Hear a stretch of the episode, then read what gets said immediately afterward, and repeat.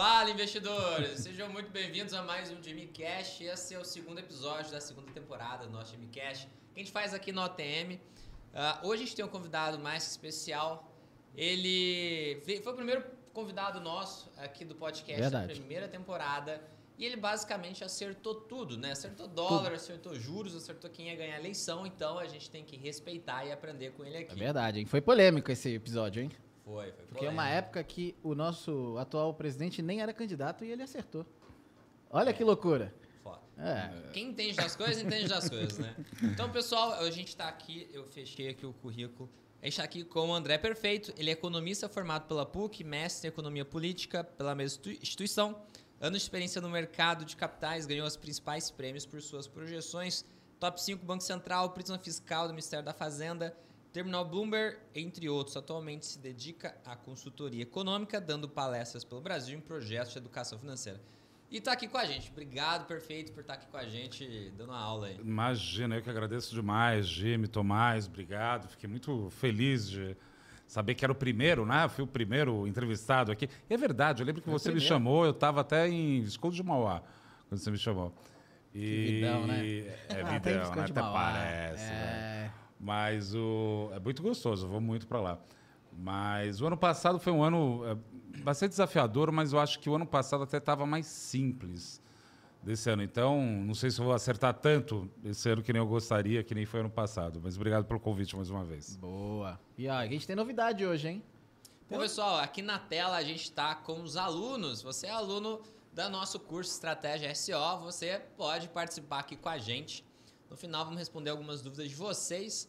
Eu mandei o link lá na nossa comunidade no Discord, tá? Então você que é aluno, você pode ir lá e abrir aqui e participar ao vivo com a gente. E liga a câmera aí, pessoal. Tem mais gente com câmera desligada do que ligada, hein? É, liga a câmera aí e participa com a gente. Pô, galera, vamos lá, vamos colaborar para ficar bonito aqui a imagem. Boa, eu me e perdi, é... pessoal. A gente desculpa aí, a gente começou, a gente achou que tava ao vivo, não tava, então agora a gente tá, né? É que agora a gente tem o próprio estúdio, a gente tá aprendendo a fazer o nosso próprio podcast. Exatamente. Pô. Pô fantástico. E tá funcionando, se tá funcionando, é. então tá, tá, tá bom. Tá Meu podcast Minha Vida, é isso? Agora vocês ah. são, são donos do podcast, efetivamente. Então somos Dono dos meios de produção aí de fazer É podcast. isso aí, é isso aí. Ah, e a gente ainda arruma o próprio patrocinador aqui, ó. Esse aqui é um oferecimento OTM Invest, segundo episódio da segunda temporada. Patro... Abra sua conta. OTM Invest. Mas vamos lá, vamos conversar. Hoje é um dia especial, principalmente pro, pro, pro Perfeito, eu acredito, uhum. para todos nós, né? Mas uhum. o Perfeito é o que domina juros, domina toda essa situação. Uhum. E hoje foi a super quarta, né? A quarta Explica um pouquinho aí para quem aqui, com certeza tem muita gente que não entende é, essas questões de economia, está começando a ter contato agora. O que, que é a super quarta? Bem, vamos lá. Bem, a super quarta nada mais é do que quando coincide a agenda de decisão de política monetária, tanto no Brasil quanto nos Estados Unidos. Né? Os Estados Unidos divulga impreterivelmente às três da tarde, horário de Brasília, não, que pega a gente no meio do pregão, né?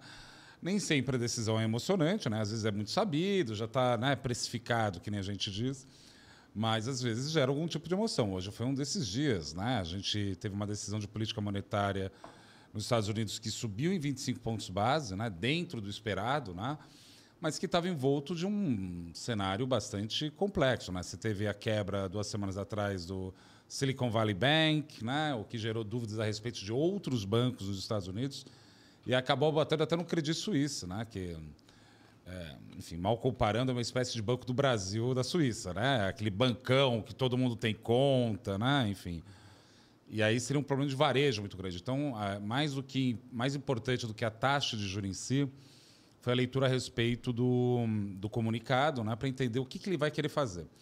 E hoje também teve, um pouquinho antes de entrar aqui ao vivo, aqui, né? A gente bateu um papo, teve a decisão de taxa de juros no Brasil e, de fato, veio a manutenção, mas o comunicado, Jimmy, Tomás, foi bem bem complexo. Eu acho que a gente vai ver amanhã um dia com. Eu não estou otimista, não. Então, a gente vai debater isso aqui, né? É, mas do jeito que foi feito esse comunicado e por tudo que já está acontecendo da política monetária, né? É, da briga que o Lula e o Campos Neto tiveram. Na verdade, foi o Lula que chamou ele para a briga, né? Vamos ser francos, né? O Campos Neto estava lá. Né? Fazendo é, o seu trabalho. É, é verdade que no, ser flagrado no grupo de ministros do Bolsonaro ali foi complicado ali, mas assim, eu acho que o Lula. Teve isso aí? Eu não, não vi essa fofoca, Teve, não. não, não teve. Teve foto, né? Mostrando Tinha que um ele grupo estava no no grupo. WhatsApp? É, enfim, né? É, mas é, fora isso, né? Eu acho que tem um nível de tensionamento que cresceu e vai, e acho que amanhã vai continuar crescendo, que pode gerar alguns problemas para a gente de forma geral, né? Para os investidores de forma geral na bolsa, principalmente. Boa. Você sabe que eu tava olhando na, na sua entrevista. Sabe que a sua entrevista foi em janeiro de 2022 com a gente. Uau! Então, assim, foi bem no começo do ano, né? Então, já era o mesmo, pref... o mesmo presidente. Então, hoje a gente tem um presidente novo e agora a gente já passou aí três meses, né? Dos seus primeiros mandatos aí, primeiras mandatórias aí. E uma coisa que eu achei interessante é que você, lá em janeiro de 2022, você fez um prognóstico em relação à taxa Selic, né? E 13, você falava de 12 e pouco. Mas que, mais do que isso, era tipo, se o Lula ganhasse, ah, iria demorar para isso eh, ser alterado. E porque por causa do presidente, Sim, sim, etc, etc. E você traz esse raciocínio muito bem feito eh, que ele não iria mexer. Então, Uhum. por que, que ele tá tão afoito em relação à taxa de juros e agressivo e É, de fato, essa minha intuição estava correta. Né? O fato de ser o presidente Lula impede que a autoridade monetária faça um processo de corte maior, mesmo porque naquela época, em janeiro, a gente já sabia que a parte fiscal do Bolsonaro seria, se de um lado, muito boa no número final, mas muito ruim no conjunto de incentivos que foi feito. Logo, o Campos Neto ia aceitar no manual, né? jogar com o manual embaixo do braço, falando: olha, eu só corto se vocês me mostrarem é uma, assim, é, motivos para isso. Né? E aí a discussão que se entrou, né, e que está agora mais eh, forte, né, é, tem a ver com algumas dimensões. A primeira delas é o seguinte: a inflação melhorou? Resposta: não exatamente. Né? Você tem alguns componentes dela que retrocederam, né? A gente viu commodity, né? Quem opera Petro sabe muito bem o que eu estou falando, né? Quem, quem sabe de preço de boi gordo sabe o que eu estou falando também, né? Mas você tem outras fontes de tensão de, de, de inflação que o Campos Neto está olhando com muita atenção. E é isso mesmo. Ele tem que olhar com muita atenção isso. Né? Só que também, ao mesmo tempo, você tem um mercado de crédito aqui no Brasil né, que está passando e está bastante é, tensionado, para dizer o mínimo. Né? Eu não vou entrar no mérito especificamente, né, mas teve uma grande companhia de varejo que sofreu um problema seríssimo esses dias. Né? Eu não posso falar de empresa, então não, não vou querer entrar no detalhe ali, mas se quiserem falar, sintam-se à vontade para falar. Né? Mas isso, somado ao nível de taxa de juros muito elevado, tem gerado um sentimento difícil em vários mercados. O que eu quero dizer com isso? Né? Muita gente, né, às vezes, que, que não é do mercado, eu acho que aqui a gente está entre. Todo mundo que está aqui mais ou menos entende do riscado. Né? Mas é um preconceito. Preconceito não, existe uma leitura muito recorrente que é, o mercado financeiro ganha sempre dinheiro quando o juro está elevado. O que não é necessariamente verdade, né? porque às vezes não importa o patamar, pode ser um patamar elevado, enfim, que obviamente gera constrangimento à atividade econômica, né? mas se a taxa de juros sai de 2 para 13,75, isso é muito ruim. Então, assim, o que eu vejo agora, que é um pouco diferente, por isso que eu estou numa saia justa danada, de tentar. Saia justa de tentar pensar direito o que, que vai acontecer, é que a gente está num momento onde a elevação da taxa de juros de 2 para 13,75 jogou a maioria dos ativos locais, né, no sentido de, de. Pega as empresas listadas que são sensíveis à atividade doméstica. Tá tudo. Respondo vocês, mas está tudo meio de graça, né? É. Está tudo lá embaixo. Né? Isso tem a ver com um dos efeitos da elevação muito rápida dessa taxa de juro. Por isso, né, não só isso, né, você também tem, imagina debentures, né, crédito privado, todo mundo sofreu bastante com isso. Os empresários estão efetivamente reclamando. Não, Estamos falando da Fiesp, né? estamos falando do presidente, o Josué, né, que enfim, representa. Então, assim, como tem um clima muito difícil, porque o juro está muito elevado, eu imaginava que nessa reunião o Campos Neto ia manter a taxa de juro elevada, mas ia começar a sinalizar né, algum tipo de distensionamento, etc. E tal. Antes de falar o que aconteceu, você já deve ter acompanhado aí o, a, a ata, não, desculpa, o comunicado do Banco Central. É, quando o Lula bateu no Campos Neto no começo do ano, né? Eu falei, pelo amor de Deus, isso daí é o jogo de cena mais ridículo que eu já vi na minha vida. Por que eu falei isso? Tem entrevista na Globo, se não me engano, que eu falei isso. Por quê? Porque é, a dúvida era: o, Campos, o Lula vai tirar o Campos Neto? Resposta: não, não vai tirar o Campos Neto. Tá? O Campos Neto não vai cortar a taxa de juro? Resposta: não, ele vai cortar a taxa de juro. Até o relatório Focus está falando que ele vai cortar. Então eu achava que era uma briga, meio que para o Lula dar uma resposta é, para o PT, né? Para o mala do PT. Não estou querendo ser deselegante com a Gleisi Hoffmann, né? mas a gente sabe que ela é uma pessoa bastante. Eu sei que a Gleisi Hoffmann nos assiste aqui, né? não estou querendo ser deselegante com você propriamente, mas a verdade é que você, que você tem uma situação onde o Lula tinha que responder politicamente algumas pessoas ao redor. Pois bem, agora vamos voltar aqui ao raciocínio. Já que você tem uma briga entre os dois, vale, aquela, vale, vale a máxima, né? Que já que o Campos Neto ia ter que recuar, porque teria que cortar a taxa de juro, coisa que o valha, a máxima é o seguinte: num campo de batalha, quando você tem que recuar o exército, você não pode fazer isso nem tão rápido que pareça covardia, nem tão devagar que pareça provocação. O médio né, mental que eu estou imaginando é o seguinte: tá bom, deixa a taxa de juros inalterada, mas sinaliza, aqui ó, já tem uma taxa de juro que vai ter um efeito prolongado ao longo do tempo, etc. e tal, e abre a porta. Só que, spoiler, caso você não tenha visto o comunicado do, do, do Banco Central, ele manteve a taxa inalterada, mas ele deu a entender que se, se bobear, ainda subo mais. Ele soltou, deu uma dessa ainda. E agora temos um problema. Qual que é o problema dinâmico? Porque, é só para. Muito gentil vocês terem falado, que né, eu fui bem nas projeções, mas como um economista tem que pensar, ou como eu penso, né, tem que pensar o encadeamento dinâmico disso. Por exemplo, ele fez um, ata, um comunicado duro. Qual que vocês acham que vai ser a reação do Lula e da Glaze? Bater. Vai ser ruim. Vai ser, vai ser bater. Se eles batem, o que vai acontecer do outro lado do Banco Central o negócio? Vai ser mais conservador. Pronto, está feito o problema. E aí a gente chega numa situação que, isso sim, eu até mandei um comentário um pouco antes de entrar aqui, né? Para o sinal, por favor, me sigam nas redes sociais, arroba perfeito com PH, né? Aprendi com você, Tom, é. né, Tom? Para ficar falando das redes sociais. Perfeito com PH, não porque perfeito é com PH, mas porque algum gaiato pegou perfeito com F. É. Por sinal, se você é o dono desses domínios, me entregue, se quiser fazer uma gentileza, né? Mas até segunda ordem é perfeito com PH. Entra no Instagram, no Twitter, no Telegram. Eu mando os comentários no Telegram. É...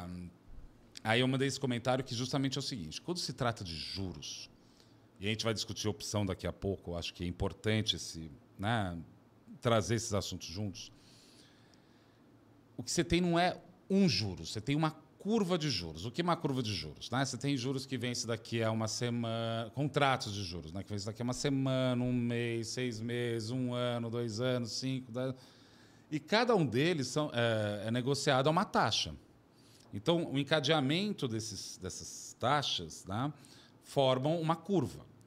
E essa curva, mais importante às vezes que o, o nível que ela está, é a inclinação às vezes. Então, vamos pensar, vai aqui é o curto prazo, aqui é o longo prazo, né? Em tese, ela tem que ser positivamente inclinada. Por que ela tem que ser positivamente inclinada? Porque quanto mais tempo passa, maior incerteza. Se tem mais incerteza, mais juros eu cobro. Uhum. Né? A ideia é tão simples e babaca quanto essa. Essa curva é positivamente inclinada. O Campos Neto fala: olha, esse juro curto que vocês achavam que ia cortar já em maio, não sei não. Então o que vai acontecer com a parte curta da curva? Ela vai subir. Uhum. Se ela, aí tem dois cenários que podem acontecer amanhã já. Um é ruim e o outro é desastroso. O cenário ruim é a parte curta subir, que ninguém queria, eu gostaria de ver esse efeito desse jeito.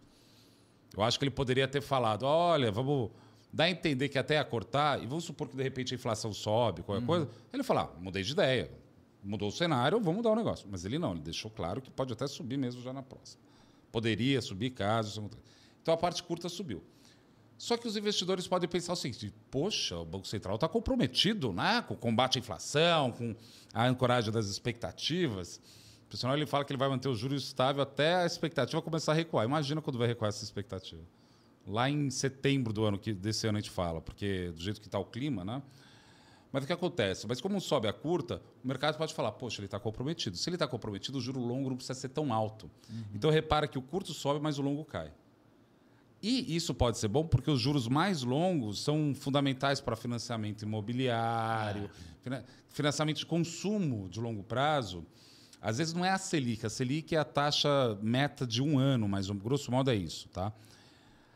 Isso é o cenário que eu já acho ruim. Agora o cenário desastroso vai ser o seguinte: subiu a parte curta. Já vi Glaze Hoffman no Twitter reclamando do Campos Neto. De repente o Lula vai lá e bate no Campos Neto também. Aí o Haddad vai se sentir traído. Né? Porque é a segunda vez que o Campos Neto ignora solenemente, solenemente ignora o Haddad. O Haddad vai bater. Aí vai ficar aquele clima. E vai começar. Azedou. É, azedou, e azedou, e sei lá o quê. E agora vai ter o arcabouço fiscal. Vai começar esse papo, né? É. Tá na cara. Vai. Você que nos assiste aqui, né? O pessoal aí que está seguindo a gente aí no ao vivo aqui.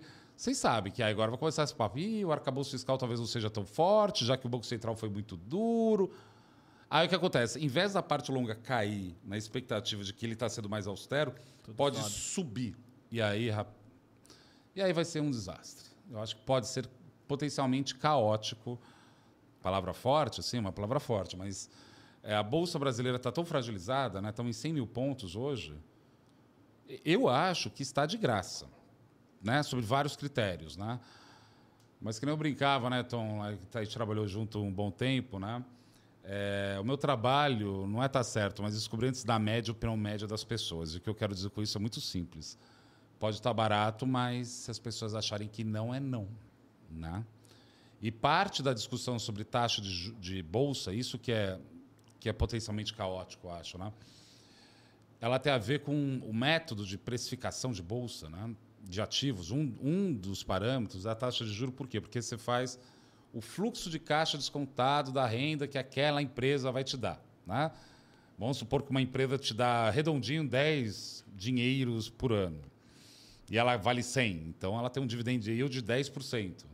Vamos supor que a taxa de juro é, sobe. Né? Então, em tese, o preço no valor presente dessa ação para vez de pagar para esses 10, não vale mais 10%, mas vale 20%, tem que cair, concorda?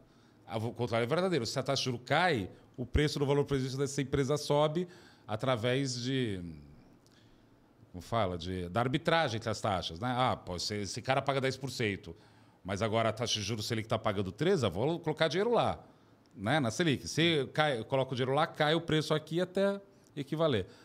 Então, eu acho que é um problema porque as empresas vão sofrer de novo com isso. Então, assim, quem está operando o ativo em si, né, as ações, talvez não tenha um bom dia amanhã. Eu estou muito com esse receio. Pelo menos vamos. Bem, espero estar errado, né? Mas infelizmente, infelizmente tem essa mania, às vezes, de acertar essas coisas. Que caótico o cenário. Caótico, hein? caótico. E aí, Jimmy? Caraca, eu, não, eu, só tinha visto, ah, mantenha. Ah, é o que espera, sei lá, eu esperava alguma coisa do tipo, pô, assim, se cair é, é, positivo, se manter ok, eles estão têm esses discursos ruins, mas eu não vi o comunicado. Então, o comunicado, até, até faço questão de ler, vou ler um trecho do comunicado Perfeito. aqui. Presta o controle aí do ar-condicionado, que esse barulho está me incomodando. Ó, ó o comunicado. É, cadê aqui? Bababá. Para ver como foi pesado a fala deles, né? Foi no último parágrafo do comunicado que o um negócio que ele bate o martelo, né? Eu adoro, eu adoro o comunicado do Copom porque eles têm toda um, uma estrutura semântica, uma formalidade que assim. Então ele fala assim, abre aspas. Considerando a incerteza ao redor dos seus cenários, né, ou seja, para cortar ou para subir taxa de juro, o comitê segue vigilante, avaliando se a estratégia de manutenção da taxa de juro básica por um período prolongado será capaz de assegurar a convergência da inflação. Então ele está falando o seguinte: eu tô, vou verificar se deixar a taxa de juro por um período prolongado, ou seja, esquece maio, vai ser suficiente. Né? Aí ele já emenda uma segunda, ele dá a primeira, aí ele emenda uma segunda. O comitê reforça que irá perseverar até que se consolide não, consolide não apenas o processo de desinflação, ou seja, da queda da inflação corrente, como também a ancoragem das expectativas em torno das suas metas. Para quem não sabe, a meta hoje está, é, a expectativa está em 6% do IPCA que é bastante elevado, né? É, das metas que mostrou deterioração adicional, especialmente em prazos mais longos. Ou seja, a expectativa de inflação mais longa piorou eu tenho que curar aquela inflação lá de 2025, 26. Aí agora ele vai dar, é, dar voadora no negócio. Assim, o comitê enfatiza que os passos futuros da política monetária poderão ser ajustados e não hesitará em retomar o ciclo de ajuste caso o processo de desinflação não transcorra como esperado. Então, o que ele está dizendo é o seguinte: vai que amanhã dá um problema de guerra, qualquer, Deus nos livre, né? e preço de commodities sobe. Se o preço de commodities subir e a inflação de curto prazo subir, pode ficar tranquilo, vai subir a taxa de juros mais. Gente, a gente já está com 13,75. Não é poucos juros isso. Né? É um negócio que assim tá todo mundo olhando e questionando. E não é nem eu, nem, enfim, pega nomes assim, esses dias no começo do ano teve o evento CEO Conference lá no BTG e teve um painel com três gestores, né? O Xavier, o Stuberg e o não me lembro. Não vou lembrar. Os três falando, olha, esse negócio dessa meta de inflação aí de três é a inflação de Europa. Não dá para ser desse jeito. Mas, enfim, está tão contaminado, né, Jimmy, Tomás, essa, essa discussão. Sabe o que incomoda mais disso? Eu vou falar um negócio aqui. Lá vem. Para você fazer, para vocês fazerem o corte, agora que é o corte do, do negócio. O que me incomoda mais dessa discussão toda da política monetária é o nível de deselegância que a gente entrou. Eu sou o cara que preza a elegância como né, um jeito da comunicação fluir bem. Ficou deselegante. O Lula chegou e falou daquele jeito, né, bateu, ficou chato. Aí o Campos Neto, com essa ata, ele foi de voadora no peito. Não tem como o Planalto ler de outra forma. Dito isso, eu só posso esperar um, um encrudecimento das relações entre os dois. E isso daí vai fazer que o cenário não seja ruim, ou seja, só subir a parte curta Sim. e a longa cair, mas a subir a curta e a longa. Esse que é meu temor. Ó, o pessoal, pessoal mandou aqui, ó. O pessoal tá muito animado, hum. são mais de 300 pessoas ao vivo. Aê, ó. obrigado pela audiência. Deixa o seu like, né? Já compartilha, só 24 likes, cara. Pô. Pô, pessoal. Pô, pessoal. Like, deixa o like, isso ajuda bastante. Ajuda a pessoa que queria estar tá assistindo e tá boiando o YouTube lá e indicar pra ele. O microfone do Jimmy tá legal ou não? O microfone do Jimmy acho que tá baixo. O pessoal tá falando aqui, ó. Será que pegou algum cabo aí? Hã? Ó, alô, um, dois, três, um, dois, três. Tá funcionando? Pessoal, Voltou? vê aí, ó. Tá baixo. Não, aí, tá cês... baixo. Tá baixo ainda, pessoal? Melhora o microfone do Jimmy aí, ó. Mas o deixem aí seu like, pelo amor de Deus. Vai, Mas ó, vamos, alguém vamos comentou fazer. aqui é. o nome, que eu não consigo nem falar o nome, ó. Mas é Xavier é. Stuberg. Ah, o Stuberg e o. O ja, Jakurski. Ah, o Jakurski, é óbvio. Exatamente, obrigado por lembrar, que são justamente os gestores que lá no evento CEO Conference trouxeram essa questão. Tipo, será que a meta talvez não seja muito baixa, levando em conta. Porque o Brasil é um país que tem características. Ninguém está querendo falar que a meta tem que subir muito mais, não é isso. Mas eles cortaram até para tentar ajudar a ancorar as expectativas de longo prazo. Porque eu queria falar para vocês um negócio: não existe modelo de inflação para dois anos na frente. Isso daí é tudo ficção, né? É abstração. É, assim, a gente, a gente mal consegue economia. Eu falo isso porque eu tenho prêmio de, de projeção de Banco Central. Assim, é no máximo seis, no máximo seis meses, né? Uhum. Porque é muito. Então, assim, é, você joga a meta para baixo no sentido de ancorar a expectativa na medida que você acredita que a autoridade monetária vai seguir aquela. Vai pressionar para chegar vai naquilo. pressionar. Então, logo, deve ser aquilo. A futura deveria cair. Só que é bem que profecia autorrealizável, né? Tipo assim, né? Mas aí depende de um monte de coisa. Dito isso, eu acho que a gente tem uma discussão de juros que é interessante, que vai ficar pressionado. Bem, estamos com juro elevado. Vai, amanhã eu imagino que vai ser um dia bem difícil, na verdade. Mas desculpa, você falar. O que, que, é difícil para você? O, o, a minha dúvida é o seguinte: o pessoal não tem conversa, o óbvio não. Não, não, não, não, sei se você tem esse tipo de conhecimento de, de, de, uhum. de como funciona a cabeça dessas pessoas, mas, por exemplo, não tem alguém para chegar lá no PT e falar assim: olha, vocês ficarem quietos, ajuda a cair. Não, mas então. Não, não tem alguém que chega e fala. Tem, tem. Que a ala radical do PT já está satisfeita, o cara já é presidente, ele vai fazer o que ele tiver que fazer para. Mais ou menos, de meio, que é o ponto. Porque a ala do, do radical do PT tá bem brava, na verdade. Isso Eita. que eu quero. Mas tá, por que tá brava? Por exemplo, é, reoneração da gasolina. Porque o Guedes tá, chamou o Haddad de liberal enrustido, né? Não, mas o, o, assim, Haddad, não, mas o Haddad, ele tá tentando. Por isso que eu achei deselegante. Volto à palavra.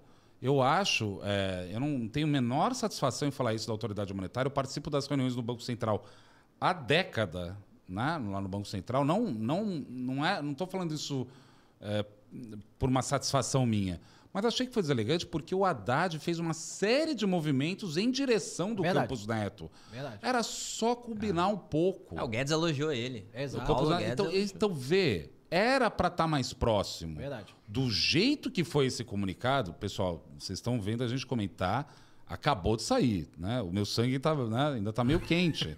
não, está meio quente para pensar o que vai acontecer amanhã, né? Apesar de atualmente eu estar com minha consultoria, não estar exatamente na trincheira do mercado financeiro que nem vocês dois, né? Mas isso daí eu, eu tenho que me posicionar, saber sobre isso. Foi muito forte. Foi muito forte. E outra coisa, o, ontem o próprio governo indicou dois eh, diretores para o Banco Central, um para a área de fiscalização, que colocou um funcionário de carreira, eu acho que é correto, porque Sim.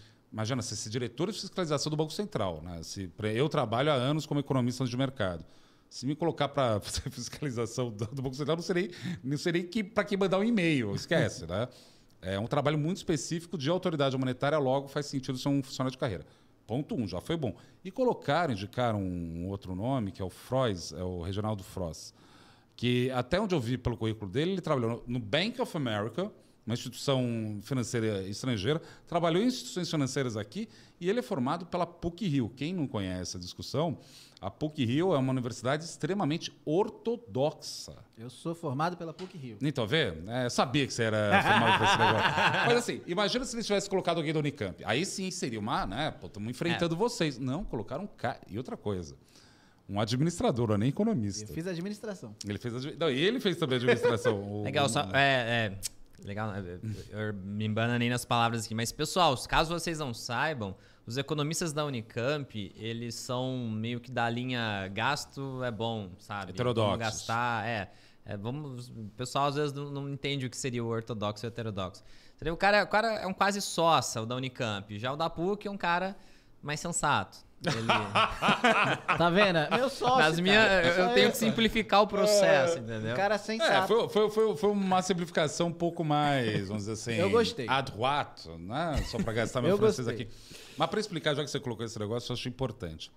Eu acho que tem dois tipos de economista, né?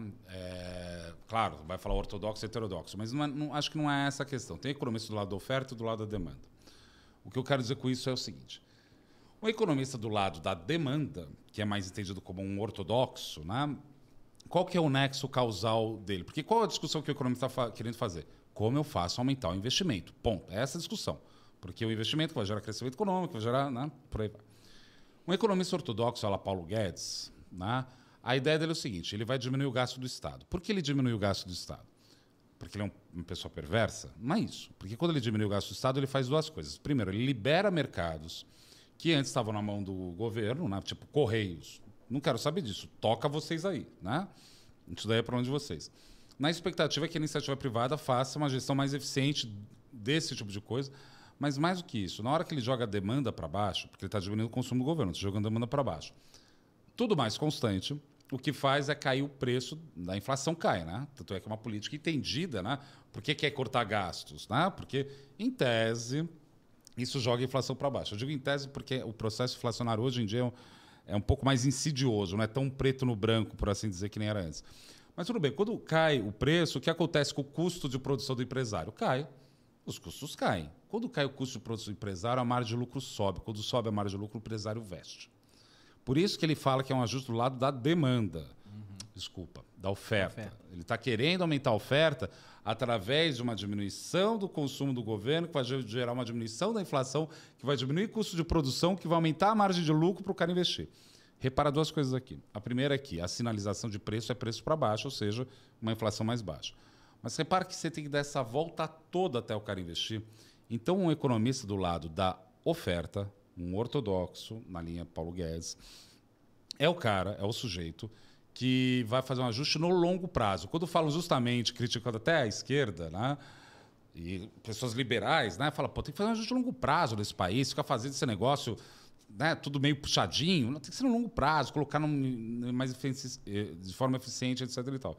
Só que o crescimento só acontece no longo prazo. Por isso que, apesar de eu ser economista mais heterodoxo, por isso que é, eu dei risada quando você falou, né, Jim? Porque não ia ficar calado aqui nesse negócio. Eu era um dos poucos que defendia o Paulo Guedes, porque muita gente exigia do Paulo Guedes crescimento no curto prazo, o que não faz sentido em termos teóricos. E é por esse motivo também que eu falei que o Lula ia ganhar, Porque uma das variáveis de ajuste é justamente o salário em termos reais, o que é diminuir a popularidade. Isso fez em janeiro, né? É. E olha que de lá, depois disso, o Paulo Guedes gastou um dinheirão para dar incentivo, a bolsa taxista, porque eles sabiam da encrenca que eles estavam mexendo. Feito essa nota, voltamos aqui. Então tem o economista do lado da oferta. Do lado da demanda, que é o heterodoxo, qual que é a ideia dele? Né? Eu aumento a demanda, dou dinheiro, faço assim, auxílio 70. Na hora que aumenta a demanda, aumenta o consumo. Na hora que aumenta o consumo, aumenta a produção. Na hora que aumenta a produção, diminui a ociosidade do empresário. Na hora que diminui a ociosidade do empresário, o sujeito investe. Repara que essa analisação, se de um lado era a inflação mais baixa, a sinalização aqui agora é a inflação mais alta. É o preço mais alto que vai falar para o empresário: opa, quer investir. saber? Vou fazer mais pão. Quer saber? Vou produzir mais sei lá o quê. Porque ó, tem demanda, está saindo. Isso gera um crescimento mais forte no curto prazo. No curto prazo. No longo prazo, pode gerar problemas, entre elas um processo inflacionário, você vai ter que correr, etc. Eu gosto de acreditar que eu não sou economista nem ortodoxo nem heterodoxo no seguinte sentido, porque são dois instrumentos. Por exemplo, quando estava lá no final, estava no final do primeiro governo Dilma, o desemprego era o quê? 4%? 5%? Você tem que incentivar a demanda de novo? Resposta: não, não, Você não tem que incentivar a demanda de novo. Não faz sentido. Ah, deu uma pandemia, sei lá o quê, aumentou o desemprego. Você tem que ficar cortando gasto? Resposta: Você não tem. Então, assim, isso para dizer, pessoas, que você pode manipular isso de uma forma menos mecânica e é, é, é mais. É, é mais simples do que um é certo, outro é errado. Você tem que fazer as duas ao mesmo tempo. É que nem um cavalo, né? Sim, são você ferramentas. Puxa uma, são ferramentas. Você puxa uma aqui, depois puxa outra lá. Agora, a questão é o seguinte: se a pessoa vira ideológica, ah, não, só desse jeito dá para ser, dos dois lados. Não é bom para mim, eu não, não, gosto, não gosto desse tipo de pessoa. Porque é muito. É, é muito é, perde a nuance do processo. Né? Agora mesmo, quem está vivendo. Né? É, por isso que eu achei deselegante que o Banco Central fez. Porque o Haddad estava querendo construir uma coisa que gerasse um consenso um pouco melhor. Por que ele estava fazendo isso? Porque a Gleisa, você falou da, da PT, né? Uhum. Já ganhou. Não ganhou, porque eles estão brigando dentro do PT. O que o Haddad está sofrendo de fogo do PT, e eu quero dizer para vocês assim, está sofrendo sim ataque dentro do PT.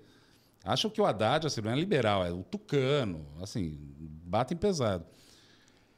É porque ele já sabe que aconteceu o seguinte, né? O, na PEC da transição, que foi necessário ser feita para fechar as contas e tal, eles já aprovaram 600 reais de auxílio de Bolsa Família, mais 150 para o filho, mais aumento, salário mínimo, mais é, a questão do imposto de renda. Já está com baita impulso na demanda. O que eles estão querendo segurar é os gastos das outras coisas. Uhum. Só que isso daí é uma conversa que não é feita à luz do dia. Né? É uma conversa assim, ô, oh, vem cá, fulano, vem cá. Eu, ach, eu achei, juro por Porque Deus. sempre tem algum interessado naquele gasto. Não, e mais do que isso, né? Eles têm, tinham que combinar de forma mais elegante na institucionalidade. Eu acho que essa conversa é meio crise de mísseis de Cuba, sabe? Uhum. Que era uma conversa para ser mais tranquila, ali, meio nas sombras. Que, ah, coisa feia na sombra? É, é na sombra, desculpa, não queria te falar, mas não, as coisas não são feitas. É assim que funciona. É assim que funciona, né? É, acho que essa, esses canais de comunicação diplomático, pensando na crise de mísseis de Cuba, estão um pouco impedidos agora. E se isso é verdade, vai gerar um mal-estar cada vez maior, cada vez maior. Eu espero que em algum momento, né, já que no comunicado foi tão mal, talvez na ata eles podem consertar semana que vem. Uhum. Só que aqui tá, olha só a confusão. O presidente vai estar onde? Na China. Caraca. Ele vai estar semana, ele está indo domingo, domingo ou sábado ah, para a é. China. Saiu uma notícia até que ele vai levar os Joesley do da JBS. Vai levar tudo para o Decar, enfim. É. Né? Vai estar o Haddad lá. Uhum. A comitiva é gigante. Vai é. estar o Lula na China. Imaginar isso é uma ata. O comunicado já foi trucado. Vai estar uma ata de sei lá o quê. Caraca. Eu não conheço o presidente Lula, que também nos assiste. Quero deixar aqui um abraço para o presidente Lula. Se ele quiser participar também, esteja convidado. O, mas o, a ideia é o seguinte, né? Ele deve estar absolutamente furioso também. Porque agora imagina o seguinte: se, se é difícil, nós do mercado, né? Se é difícil ouvir a Glaze, e eu falo isso também, não estou querendo desrespeitá-la de forma alguma, estou falando que ela faz um barulho. Sim. E isso gera preço, né? Se ela faz isso para a gente, imagina se você é o presidente Lula. É. Não é o presidente Lula. Imagina o que ele vai estar ouvindo. Estou falando, tá vendo? O Haddad não dá para confiar. Não estou falando que a Gleice está falando isso da Haddad, mas setores do PT, vou falar. Tá querendo, tá vendo? Tá querendo pactuar junto com esse negócio, quis aumentar o, o, o a, como falo, os impostos para res, restituir né, uma normalidade. Olha só, não dão bola para gente. Vê a confusão que eu tô vendo? É, eu acho É- que é assim, difícil. o presidente do Banco Central ficou chateadinho porque botaram fogo na cara dele lá no meio da, da avenida, entendeu? Uhum. O PT também não apaziguou nada, deixou o circo pegar fogo. Ele ficou chateado, entendeu? E aí ele Mas meteu é- essa notinha de rodapé pra dar uma... É, Ó, acho quem que o manda Banco aqui sou eu. Acho que o Banco Central é técnico, tá fazendo o trabalho dele. E aí ele. Tô eu acho brincando que ele, ele, ele vê o seguinte: eles, eles colo- acho que ele até se coloca fora da equação. O, trabalho, o, que esses, o que esse pessoal tá falando estão indicando que eles não vão ter controle nenhum. Sim. Aí, a, sabe, mano, esses dias eu li que o, o pessoal do PT tá falando de não ter arcabouço fiscal, porque senão vai ser um, um, um- um suicídio político, porque aí vai ser mais austero em alguns pontos. Então, e ao às vezes, não mesmo- vai levar nada isso pra frente. Então, mas esse, esse que é um ponto importante. O PT, o PT é um partido de esquerda, ponto. O PT que é mais gasto, ponto.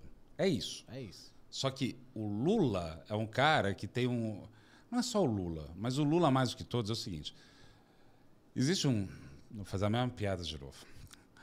Existe todo político que ganha uma eleição no Brasil, ele ganha um manual do político. É um livrinho verde e amarelo, assim, com uma capa bonitinha. Brincadeira, tá, pessoal? O que está nesse manual? Ah, eu quero me eleger ou me reeleger daqui a quatro anos. Os três primeiros anos, você só guarda dinheiro, não faz nada, etc. Porque no último ano você conserta meio fio, coloca semáforo, compra uma ambulância, reforma a praça. Tava na cara que ele ia fazer isso. Por isso que eu achei dizer, a palavra deselegante que eu usei era isso, porque está na cara que ele quer fazer isso. Porque se ele não quisesse fazer isso, ele não tinha colocado o Haddad, que provavelmente vai ser o sucessor dele, como ministro da Fazenda. Entendeu? É, de novo, é, é- é muito triste, isso é uma coisa muito triste da polarização política que a gente viveu, porque eu entendo de coração alguém ser liberal, entendo, né? A gente já teve várias conversas, eu o Jimmy mais que com você, que você tem uma visão muito liberal, eu entendo, concordo, mas eu sei que você também entende concorda que ganhou uma outra coisa, e estamos agora para dialogar isso. Gerou um ruído tão grande que é- parece que a comunicação está truncada. E se a comunicação está truncada, é de se esperar algum tipo de, de efeito. Efeitos práticos disso, né? Talvez amanhã a bolsa vai cair de novo nessa esteira, né? Mas assim, quer dizer que é juro para cima. Se é juro para cima, é, comprar opção pode ter ficado caro, né? Pelo valor extrínseco, né? Disso, né? O time value vai ficar mais gordo. Isso implica dizer que talvez valha a pena vender a opção a depender do que você esteja fazendo e estratégia é, propriamente opção. Para entrar num assunto que a tua audiência gosta. Porque o né? André adora opção. Eu, eu acho o instrumento mais um instrumento fascinante, a opção. Eu acho. Eu tenho que confessar que eu não sou, vamos dizer assim, um, um operador. Porque lá na época da corretora, né, eu era sócio da corretora, vendi uma corretora em 2021 e fiquei até 2022 lá, né, até, até o fim da eleição. Nossa senhora, foi cansativo, galera, foi bem cansativo. Foi cansativo porque, por nada, porque é muita, muita viagem, né, a gente viaja muito, né, esse tipo de coisa. Mas o que eu ia falar é eu não, a gente não podia operar. Eu não podia operar efetivamente. Mas sim, eu gosto muito de opção porque Eu lembro Eu- do seu entusiasmo quando teve. não, eu acho fascinante. É, é- é porque o que é fascinante para um economista, até acho que um dia eu vou fazer um curso sobre isso. Não para entrar na discussão que você entra, né, mas para discutir o que é taxa de juro. Como a opção ela, ela, ela é bastante. hum, é- é- é- como fala, ela é bastante. Ela mostra, ela explicita a relação do tecido econômico. Quer ver um negócio que eu acho interessante? Vamos supor que o Brasil e a Índia. Brasil e Estados Unidos têm a mesma taxa de juro. Se a vol questão, prova, surpresa. a taxa de juro é igual em dois aula, ativos. Em dois ativos. Se a avó é maior, o como fala, o prêmio é, se a avó é maior em um do que no outro, o prêmio é maior em qual? Em qual a avó é maior. Então, quando você entra nessa questão da volatilidade do ativo, você está falando de um preço no tempo que é expresso no prêmio que diz do risco daquele negócio.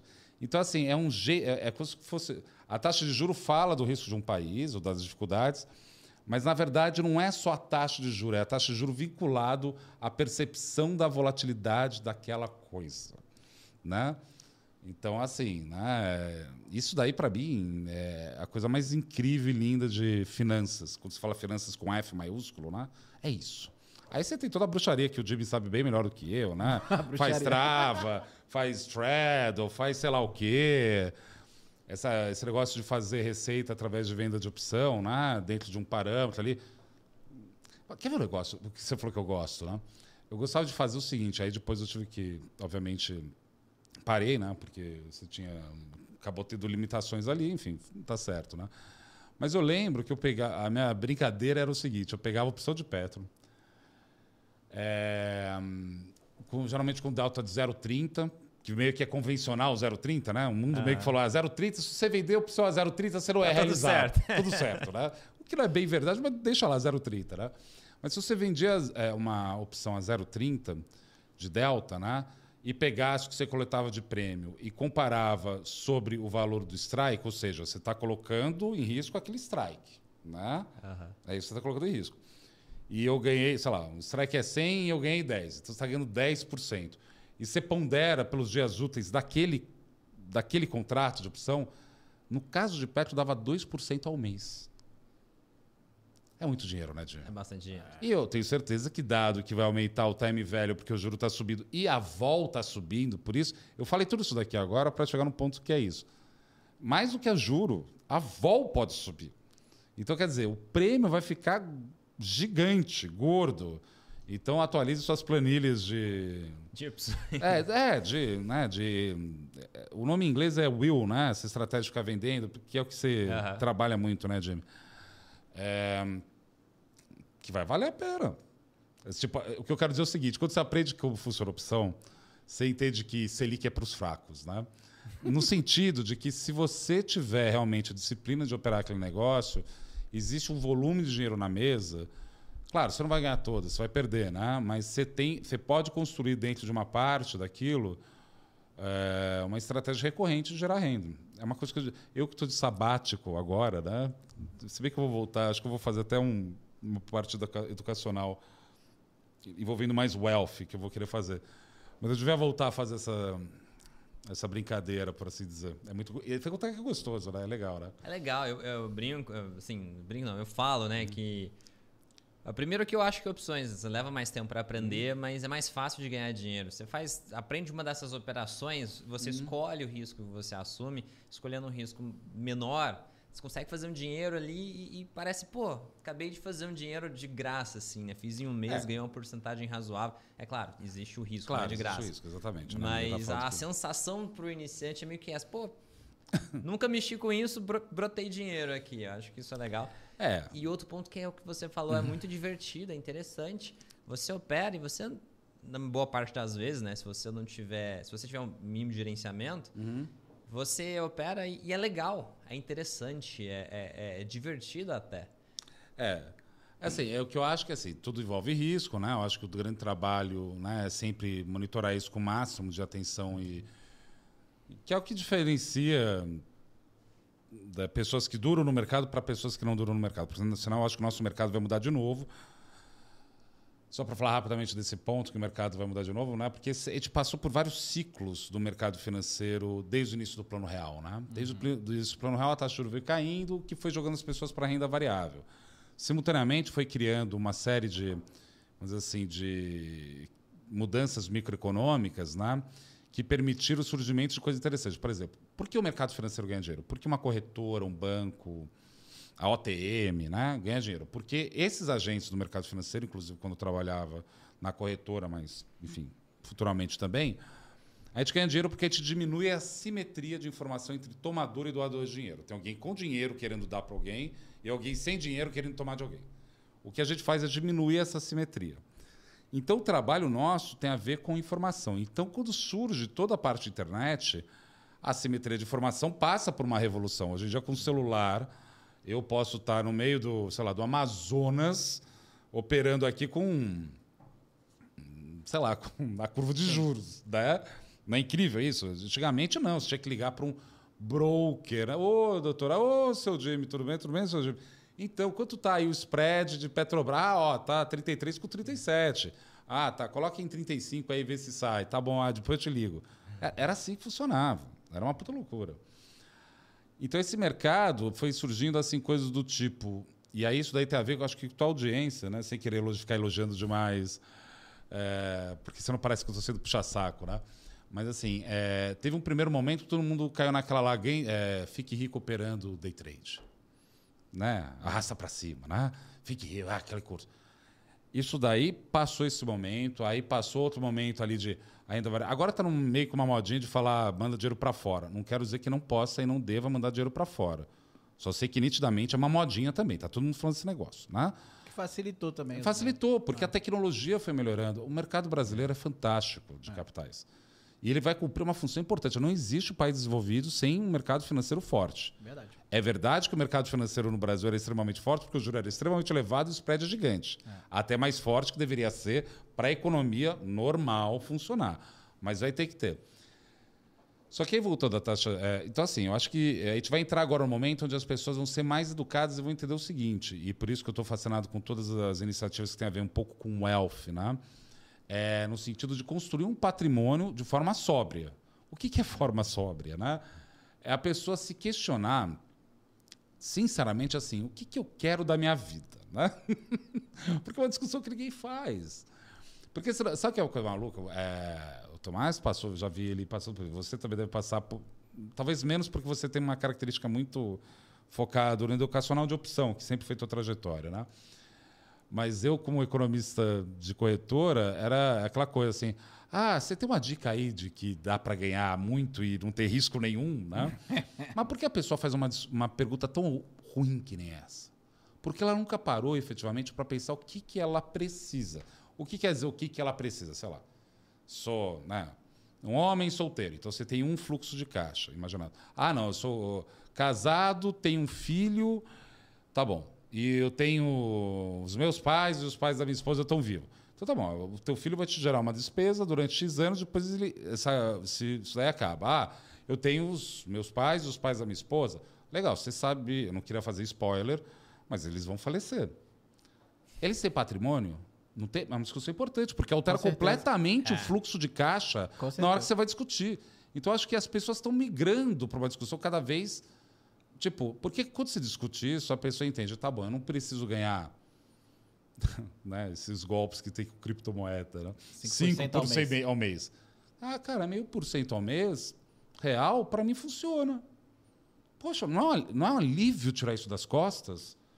Puxa, aí, ah, então tá. Então, ó, tem vários produtos aqui, super mais conservadores, etc e tal.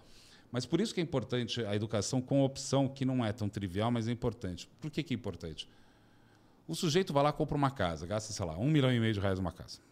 Não, sei lá, um milhão, qualquer bobagem. O cara faz o seguro, não faz? Né? De incêndio, etc e tal. Aí o cara tem um milhão de reais na bolsa e não faz seguro.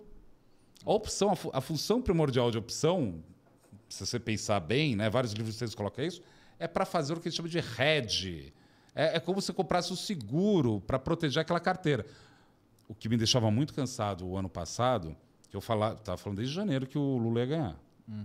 Ah, você é petista, porque você é heterodoxo, etc e tal. Eu fiquei muito chateado e muito cansado com isso mesmo. Foi que aí eu falei, olha, cara, ouve o que eu estou falando. Porque se as pessoas tivessem ouvido o que eu estava falando, quando estava lá no segundo turno, ou próximo do segundo turno, todo mundo tinha comprado put. Imagina se tivesse comprado put. Estava quanto na, na época da eleição o- a bolsa? Teve, um, teve uma pernada boa, né? Teve uma época que eles acharam É, que achar que o Bolsonaro ia ganhar, deu uma É. pernada, né? Foi. Quanto tá? Foi para pessoal 130 tivesse- mil? Foi para 130 mil? Não Eu sei. acho que não, tá chegou 120. a 130, não, chegou a, a perto de 120, acho. É. 120. 120? É. Imagina se você tivesse comprado uma put lá. Porque isso é uma coisa muito importante e fascinante do mercado financeiro. Vamos combinar, a maioria do mercado financeiro é mais liberal de direita. E não tem nada errado nisso, porque são pessoas que entendem que tem o seu valor né, é, calçado na sua possibilidade. Né? É, é uma- é um empreendimento ser do mercado financeiro. Isso é muito importante. Mas a questão é o seguinte: por mais que a maioria do mercado seja de direita, e nesse sentido bolsonarista, e não tem nada errado nisso. Eu acho que um dia a direita vai descobrir novos nomes para seguir e é a vida que segue. Tá? Não tem nenhum problema contra isso. Porque não existe democracia se não tiver os poderes, né, as forças políticas organizadas. Eu espero que seja uma coisa um pouco mais. Menos Sincero. raivosa, É. talvez, né? Ah, tem o Caiado. O Caiado é um baita nome de conservador, governador de um estado importante do interior do Brasil, que é fazendeiro, etc. e tal, tá tudo certo. O Tarcísio mesmo, né? o Zema, é. tem nome para organizar. Mas o que importa é o seguinte, isso que eu quero dizer. Um padeiro, uma advogada, sei lá, é, um motorista de ônibus, uma, sei lá, uma artista plástica, todo mundo pode ter opinião política.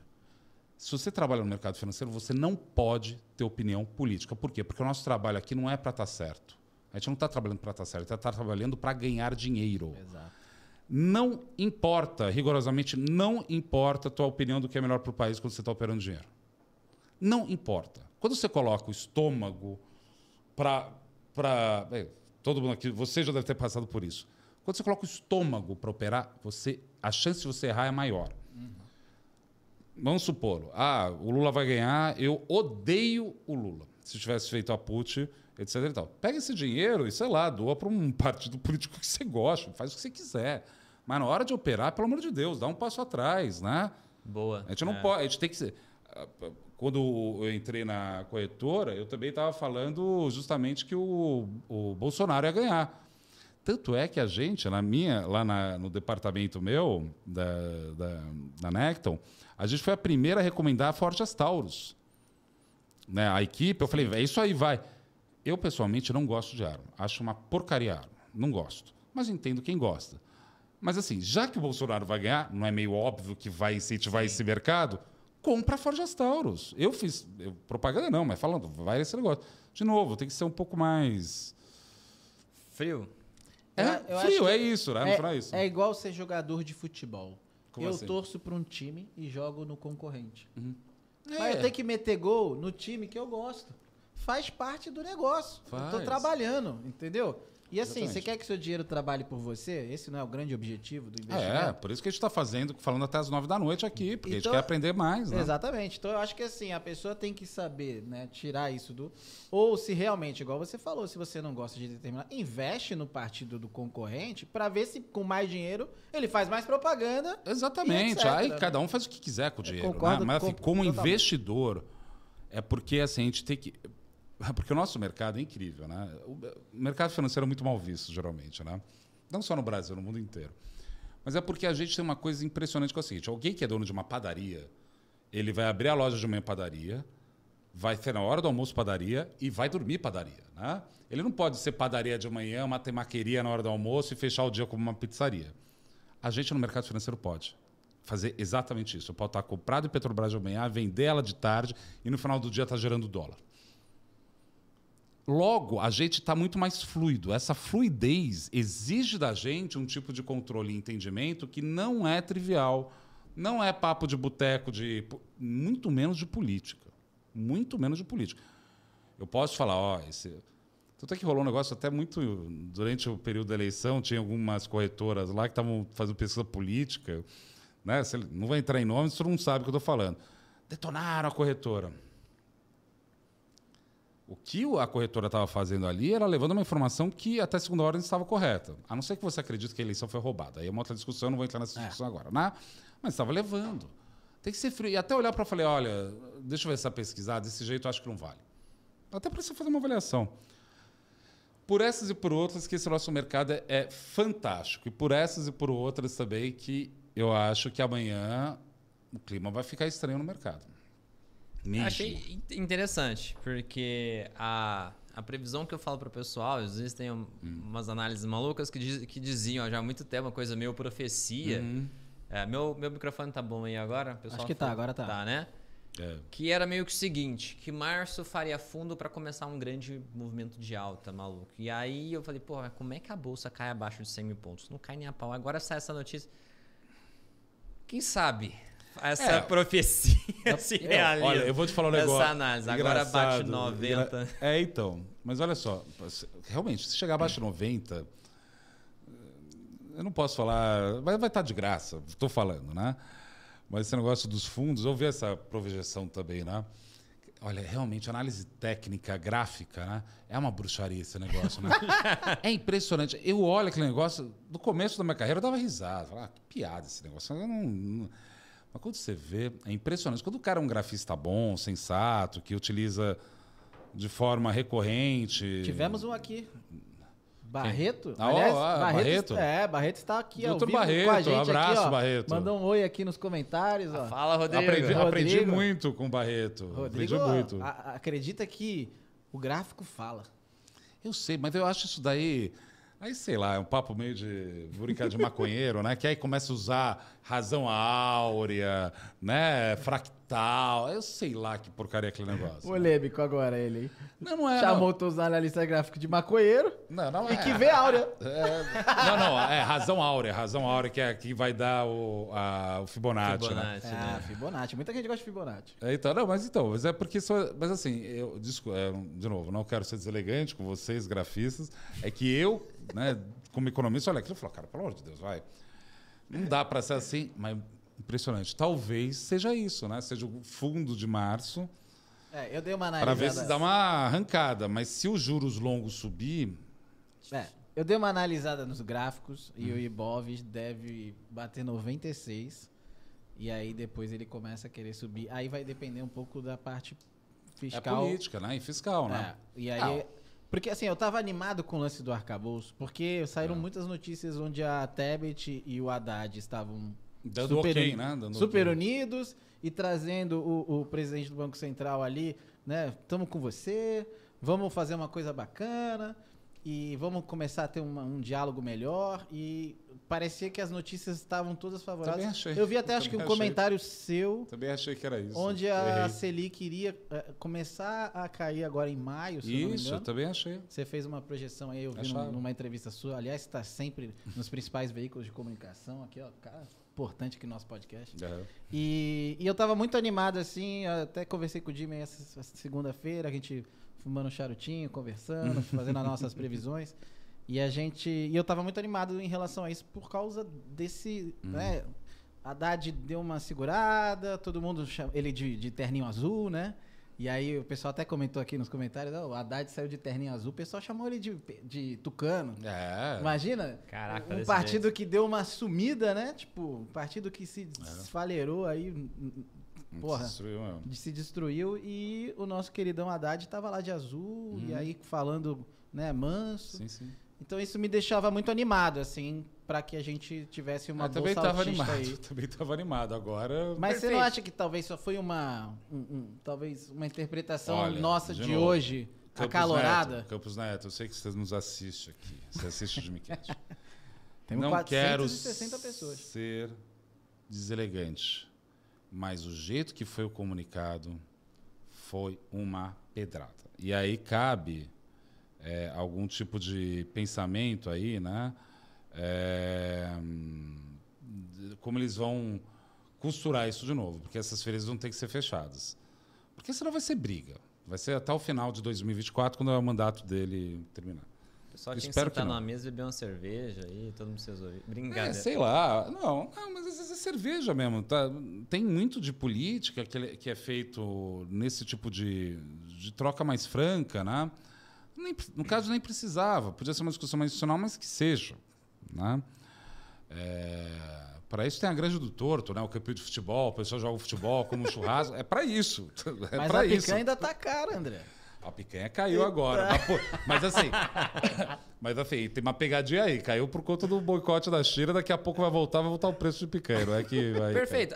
O Brasil hoje ele tem tanto barulho, isso que a gente estava discutindo até agora. Hum. Os juros americanos, que agora subiu 0,25, ele faz preço aqui pra gente? Ele chega a influenciar ou a gente está tão focado em nós mesmos que. Ah, chega. Eu acho que sim, né? Eu acho que, por exemplo, amanhã. Olha que coisa maluca pode acontecer. A bolsa cair e o dólar também. Né? Porque eles sinalizaram um fim do. do possivelmente eles sinalizaram o fim da alta dos juros por lá. Sinalizaram? Eu não vi. É, dá, deu a entender. Eles sabendo que ninguém quer fechar a porta, né? Ninguém quer falar, ah, acabou, né? É, mas 25 já foi uma sinalização importante.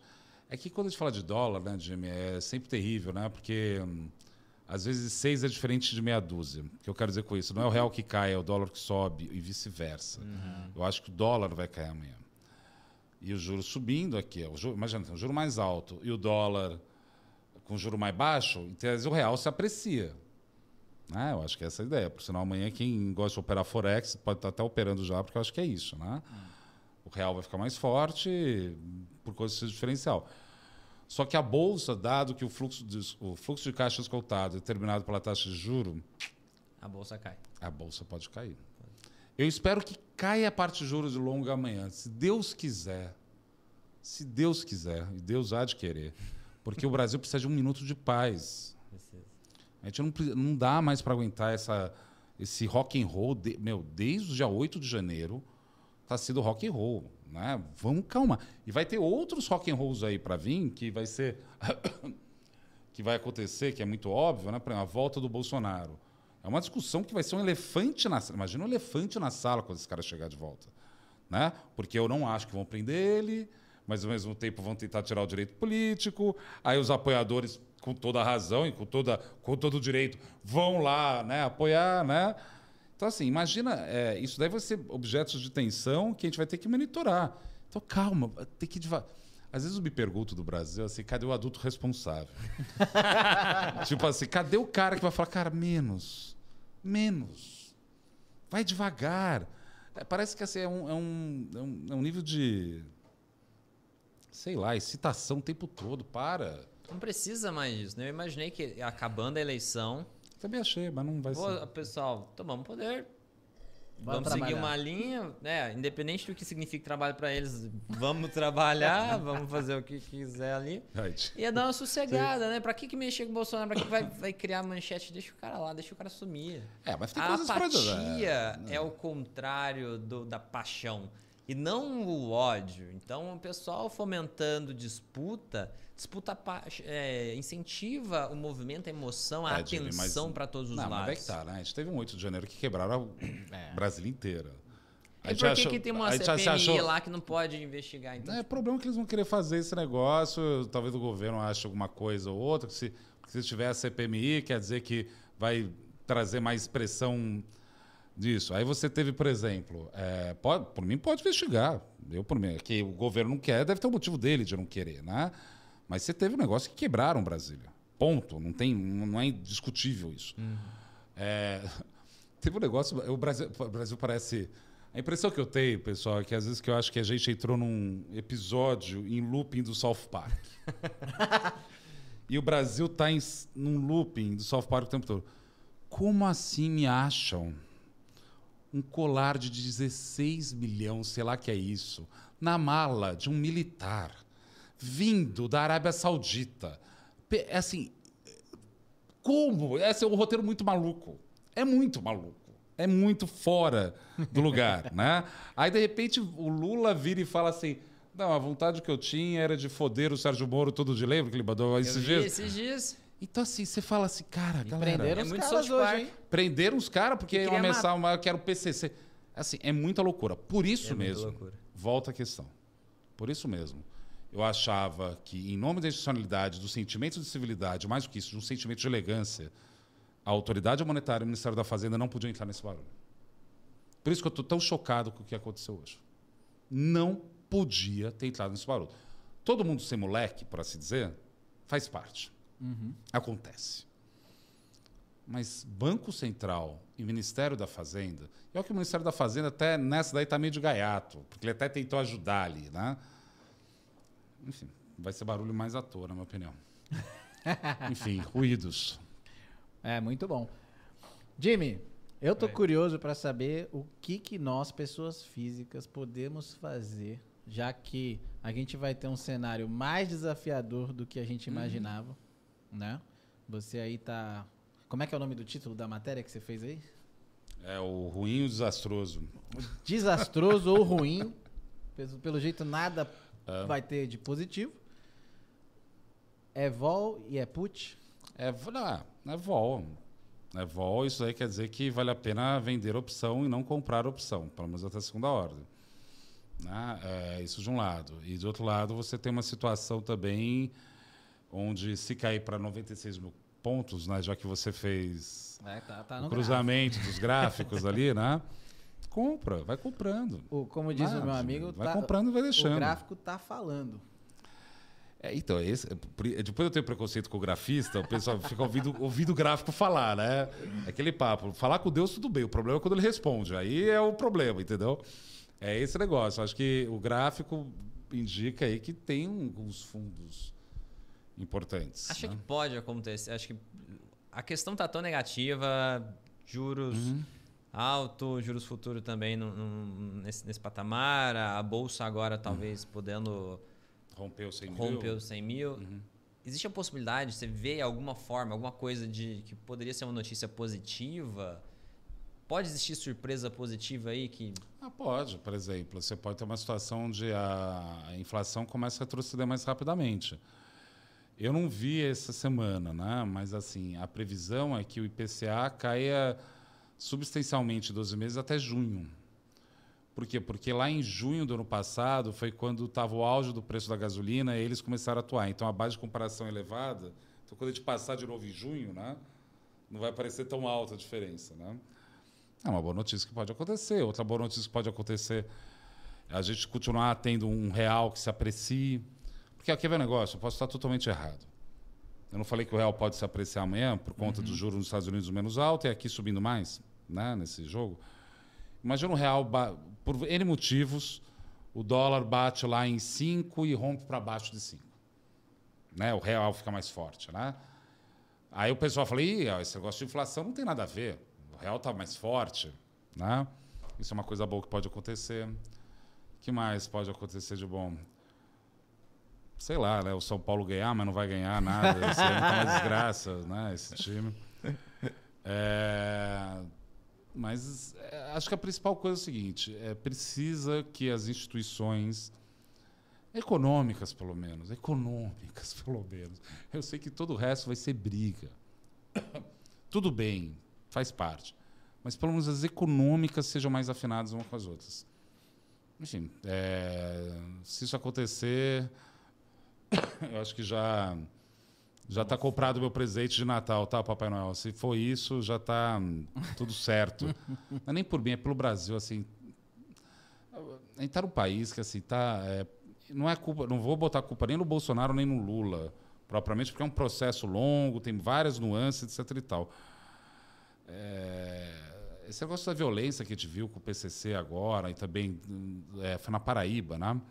Que teve também uma série Acho de ataques. Rio Grande do Norte. Rio Grande do Norte, desculpa. Ah. Desculpa, foi Rio Grande do Norte. Chega, sabe? A gente tem que organizar tanta coisa. Eu tenho certeza que direita e esquerda é, é, é, confluem em algumas questões mínimas. Claro, a esquerda não vai querer que as pessoas andem armadas, né? E a direita não vai deixar chato que também abraçando árvore que resolve o negócio, sei lá. Só para ser bem exagerado aqui no negócio. Mas tem alguns caminhos mínimos que nomes como, eu imagino, o Tarcísio, o Caiado de um lado, e de outro lado você tem também nomes à esquerda, como Jacques Wagner, que é do PT, enfim, é um cara que já foi governador, que podem construir um, um meio de campo. E dá para passar, dá. Eu sou otimista crônico, né? Mas olha, hoje eu fiquei cansado. Vou até tomar uma cerveja aí depois de tomar uma, Boa. porque caramba, olha. Eu tenho uma pergunta para você, André. Diga. Se você fosse presidente do Banco Central hoje, você teria baixado os juros? Eu não teria baixado a taxa de juros. É aquele negócio que eu falei, né? Não dá para recuar tão rápido que pareça covardia, nem tão devagar que pareça provocação. Mas eu ia sinalizar que, um, levando em conta o nível de estresse do mercado de crédito internacional e doméstico, por N motivos. Dois, levando em conta que a inflação se mostra insidiosa e, vamos dizer assim, imune, ou pelo menos insensível aos instrumentos reais de política monetária, o BC entende que é, deve estar no seu horizonte próximo é, algum ajuste para baixo da taxa de juros. Sabe por que eu fiquei esse negócio importante? Porque o Fed deu essa cartada hoje, eu soltei um comentário hoje. Hoje eu soltei três comentários, eu quase nunca faço isso. Eu soltei isso de tarde que o Fed falou: olha, talvez eu não vá ter que subir tanto a taxa de juro, porque a quebra do SFB e o Credit Suisse fizeram o trabalho sujo de subir a taxa de juro, porque já restringiu o mercado de crédito. Uhum. Percebe a sutileza? O Banco Central Brasileiro podia até falar assim: puxa, é, dado que já aconteceu aquele negócio com aquela loja de varejista que eu não posso falar o nome, né? Vocês é. sabem qual é. Dado que existem restrições no mercado de crédito, dado que a economia não vai crescer tanto, o trabalho sujo já está feito. Não precisa eu ficar sujando mais, entende? Uhum. Só que aí que tá. Aí virou esse fla-flu. Ah, se cortar a taxa de juros está sendo influenciado pelo Lula. De novo, sabe, de novo. Mas é, eu, te, eu não teria cortado e teria sinalizado com esses atenuantes que eu te falei aqui agora. Legal. Vamos responder alguma pergunta do tanto aí quanto dos nossos alunos? Eu tô tentando no... caçar uma pergunta aqui. Vamos lá, galera. Mandem perguntas aqui, porque a galera. Os nossos tá... alunos aí do, do, no Zoom estavam aqui com a gente. Tá, Vê se tô eles aqui, mandaram ó. perguntas aí. Tá aqui, peraí, vamos lá. Galera, mandem a pergunta aqui que eu vou ler a de Perfeito. vocês. Eu, hoje em dia, não sei se você está olhando empresas, como é que tá os seus investimentos, mas tem alguma coisa que, que te brilha os olhos de é tão absurdamente barato que tá, alguma coisa do tipo? Bem, eu achava, eu tinha algumas teses, particularmente com varejo. Por que eu tinha uma tese com varejo? Né? Porque se é verdade que o varejo é, é sensível à taxa de juro, dado que é o financiamento de consumo de um lado, mas também porque essas empresas são entendidas como empresas de tecnologia, ou seja, muito sensíveis ao custo de capital, ou seja, taxa de juro. E levando em conta que você teve um aumento da demanda no ano passado, somado ao aumento do salário mínimo, aumento tinha uma baita tese bonita pra caramba dessa área. Não sei, né? Vou ver amanhã, né? Tô- já, tô, já tô me preparando para ver amanhã meu home broker. Se a taxa de juros ficar, vamos fazer um exercício mental assim. Ah, mas tem uma nota que é importante. É, eu tive segunda e terça-feira no BNDES, num evento, né? Legal. Conversando com pessoas que são justamente um evento do BNDES, que é um mercadante, logo é um evento mais heterodoxo, para não dizer de governo, né? Se bem que tava o Pedro Malan lá também, né? Tava, foi, foi bem legal esse evento. É, eu perguntei para algumas pessoas do governo e eles me reafirmaram coisa que é público, não é que para mim falaram não. Vai ter minha casa, minha vida. Eles vão fazer minha casa, minha vida. Custa vocês olharem as, as empresas que são sensíveis a isso. Eu não vou falar com o nome da empresa. Falamos Pergunta aqui semana passada, hein? Pergunta pro Jimmy e pro Tomás depois. Minha casa, minha vida. É, educação. É óbvio que o Lula vai querer incentivar a educação. Talvez o instrumento para isso não seja opção, é comprar e deixar na carteira. Talvez Esquece. o prazo seja muito seja longo. É, né? seja mais longo, né? 2025. Ah, pode ser, ué. Se for para dobrar o capital em três anos, why not? Né? É isso, né? É, então, você acha que, que, que, que educação vai, vai- continua É, empresas que são sensíveis a FEI, é, fiéis, né? Pro Fies, acho que é. volta um FIES, alguma coisa Ah, eu vai acho voltar. Voltar. Eu já até li algumas coisas sobre isso, acho que vai voltar. tipo. É. É isso eu uma das acho, coisas. o setor- como eu trabalho com educação, eu acho o setor de educação horrível. Mas Como assim? Você trabalha, você está melhorando esse Mas setor. as empresas na bolsa do setor de Ah, bom, educação, e- é por isso que eu não quis falar, porque eu não tenho certeza da qualidade delas. Né? assim, não, tem, tem uma que é a melhor e tal, mas assim, eu acho que elas têm uma receita enorme. A margem delas é muito baixa, as que, as que dão lucro, né? A outras dão prejuízo, mas assim, o que elas geram de receita é coisa de bilhão para depois o EBITDA vir às vezes negativo ou, ou ver um EBITDA mínimo. Como que eles gastam tanto dinheiro com educação? A maioria dos, custos, dos cursos hoje pode ser EAD. É, então, Gasta em aí vai- medicina e cobra 10 pau. O pessoal cobra 10 mil num curso de medicina. Não, então, Como é que é- tem prejuízo? É, eu. Bem.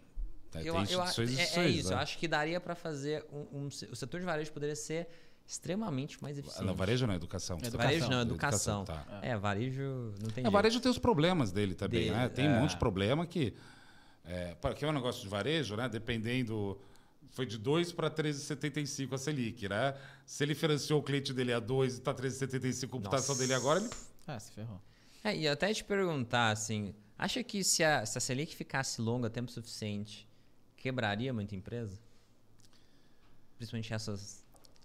Vamos colocar da seguinte forma a questão. É, a gente fala que a taxa de juro é alta, né? 13,75. Mas alta é um termo relativo, não é um termo absoluto. Então a gente tem que determinar relativo ao quê, né? Tem um jeito simples, um jeito complicado de responder essa, essa, essa questão. Vou colocar do jeito simples porque a gente está aqui num clima de podcast, eu acho que é mais simples. Uma taxa é alta ou não a depender da taxa de rentabilidade do negócio. A resposta mais simples e direta é essa. O problema é o seguinte: se o Banco Central insistir em derrubar muita economia para controlar uma inflação que, na verdade, não é exatamente só de demanda, a queda da taxa de rentabilidade pode ser tão forte que não vai dar vazão a pagar a taxa de juro. Esse que é o meu receio. Né? É, o receio que o Lula está também. Né? Ele tem falado muito nesse sentido. Né? Porque que é o problema. Porque a taxa de juros no Brasil já foi, por exemplo, na época que foi os anos do Lula, era altíssima a taxa de juros. Só que como, por que o Brasil crescia? Porque implicitamente, seja por conta de commodities... Boom do commodity. Não, não, mas, assim, mas o boom de commodity permitiu um nível de dinamismo econômico que a taxa de rentabilidade era melhor do que a taxa de, da, da taxa de juros. Logo o negócio funcionou. Sim. Não sei qual que vai ser o driver, o motivo, né? É, Mas se for maior, menor, o resultado é só desaceleração. Esse que é o problema, né? Ó, o pessoal perguntou aqui, ó. Né? Tivemos a pergunta de quem? Daniel Pena, nosso melhor é, ouvinte. Ele diz aqui, apesar do comunicado, ainda acha que tem queda de Selic em maio ou junho? Maio não vai ter. Pelo comunicado, não. Eu espero estar errado e o mercado falar, nossa, o Banco Central foi super duro, logo, de repente, até pode começar a cortar antes. Vamos ver amanhã, pessoal, porque, sinceramente, sinceramente, eh, não. Não costuma ter esse tom. É que assim, o tom talvez não tenha tido nem nada muito fora do lugar, dados, comunicados, blá, blá, blá. Mas no contexto atual, é que nem você está discutindo, sei lá, você está brigado com a sua esposa durante meses, aí, sei lá, se- semanas, um dia você chega, pergunta uma coisa para ela, ela fala, tá bem. Sabe? Não tem nada errado de falar, tá bem. Mas dependendo do tom, tá bem, não tá nada bem. Não tá bem. Não tá nada bem, entende? O Põe, põe na tela, tem comentário aí do- dos alunos aí, alguma pergunta? Não, só tem, só tinha uma. Tamo com. O pessoal tá acanhado aqui no Tá nosso. os acanhado. É a primeira vez, né? A próxima. Mas olha, mais- pessoal, é, não fiquem acanhados, entrem nas minhas redes sociais para continuar o debate lá. Vamos ver se a gente faz um dia algum. Vamos virar a noite Vamos. nessa rede social aí, porque o pessoal aqui tá, tá querendo falar, sabe o quê? Ah. Da taxa Selic. O pessoal quer que abaixe de qualquer maneira. Você vê, olha, olha só que loucura. Eu até- Nossa senhora, que raiva que eu tô desse negócio. eu até fiz um post no, no Twitter, é o seguinte, da, sobre a taxa Selic. As empresas querem, o governo quer.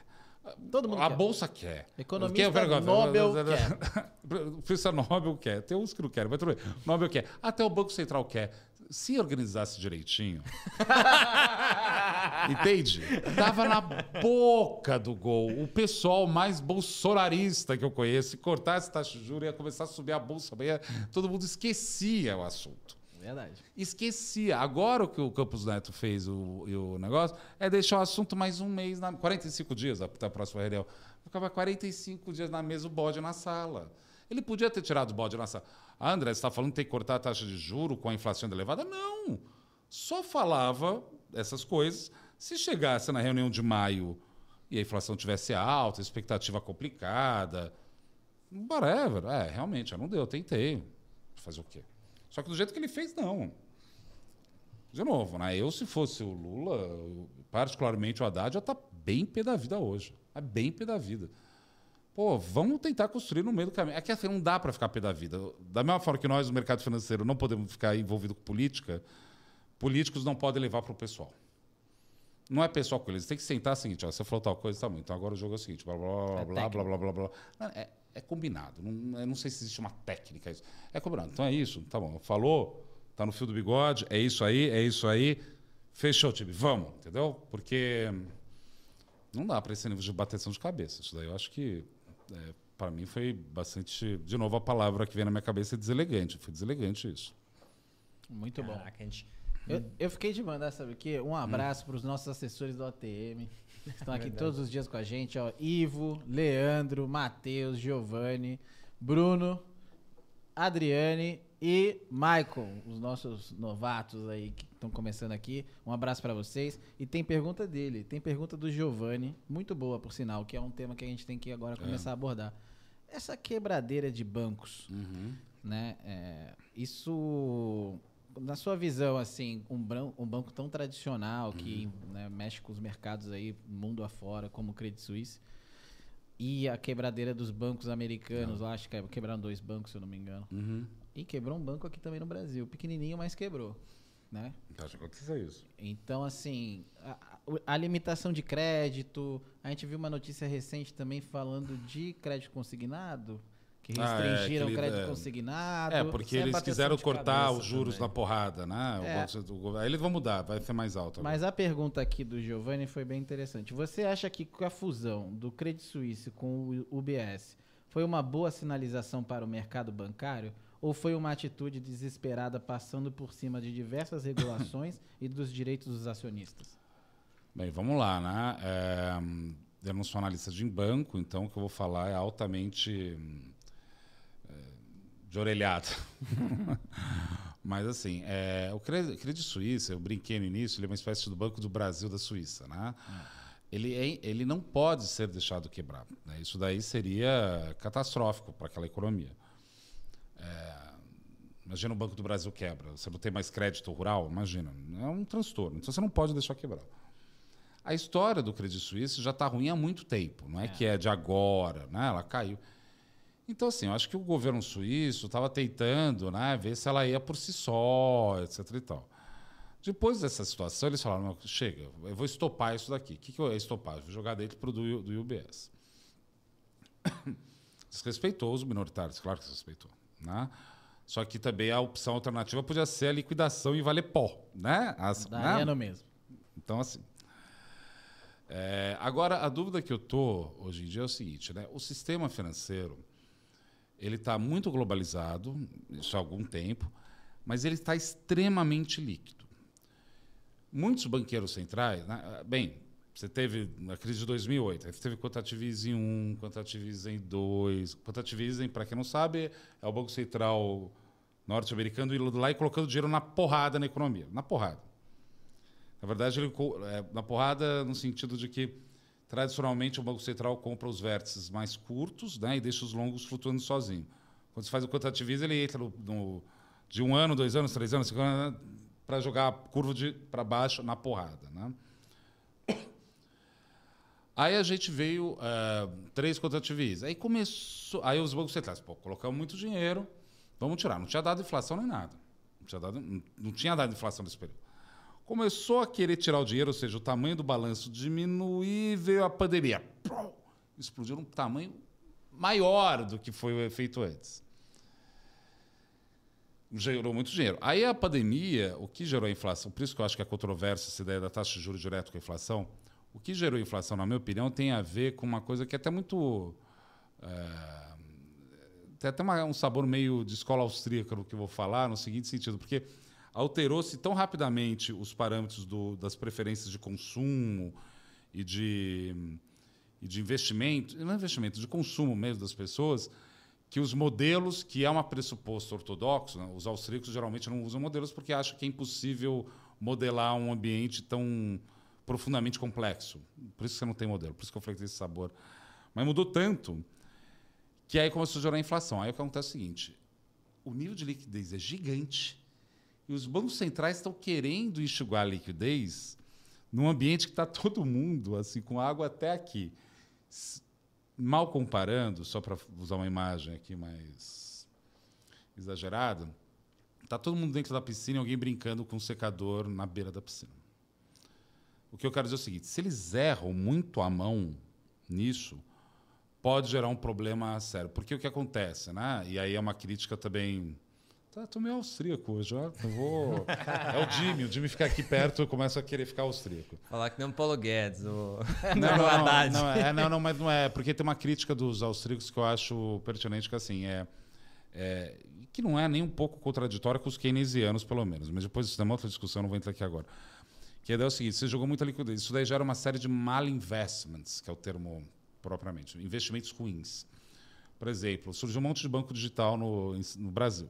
Em tese, estão todos regulados, está tudo direitinho, não deu problema. Por quê? Sai de 2 para 13,75 a taxa de juros, ninguém não aconteceu nada, até segunda ordem. Só que assim, é óbvio que foi criado um monte de banco por conta de um excesso de liquidez que, de repente, não seria o uso melhor do capital. Na hora que começar a tirar isso, é, é como se fosse o nível do rio, né? A- né? O rio está aqui, né? Na hora que eles diminuírem a liquidez, né? Vai começar a aparecer sofá velho, carcaça de carro, pneu, sabe? Então, assim, eles têm que tomar cuidado com o uso desse instrumento. É, senão pode dar problema. Né? E aí que tá, quem vai se dar bem com isso né, vai ser a China, que é uma economia altamente regulada e não deixa nada acontecer fora do lugar. Eles vão lá segurar toda hora e um, economias mais liberais não vão conseguir segurar esse monstro. Mas eu acho que é no caso do UBS, barra CS, barra SFB, me parece, de novo, não sou analista, me parece que está mais ou menos equacionado, pelo menos é a minha impressão. E aqui no Brasil? Aqui, isso aqui no Brasil é engraçado, né? É, acho, eu falei de banco digital, né? É, eu acho o máximo esses bancos digitais, não todos, obviamente, tem bancos muito sérios, né? Mas, dado o tamanho do spread bancário que existe aqui, né, falar de disruptivo é meio papo, né? O cara está grudado ali numa taxa, num spread gigantesco entre tomar e dar dinheiro, né? Que ele deve colocar lá meu modelo aqui, né? Disse que eu vou ter uma de preço de 30%. Está ótimo. O que eu quero dizer é o seguinte: o spread é tão alto no Brasil que aceita muito desaforo. Uhum. E como a dívida, como o nosso mercado de crédito melhorou bastante, tem bastante crédito privado. Vídeo quando aconteceu o problema com essa empresa varejista, muitos produtos financeiros sofreram. Produtos até que, em tese, eram para ser extremamente conservadores. Mas o grosso isso aí tem a ver com uma discussão até do André Lara Rezende, que é mais heterodoxo, que é assim, o passivo do governo, o passivo monetário do governo, ou seja, a dívida, é o ativo do sistema financeiro. Né? Passivo e ativo está casado assim. E boa parte do ativo do, do, do, mercado financeiro é dívida pública. E a dívida pública, a gente pode falar o, o diabo do Brasil, porque é bando irresponsável, gasta pra caramba.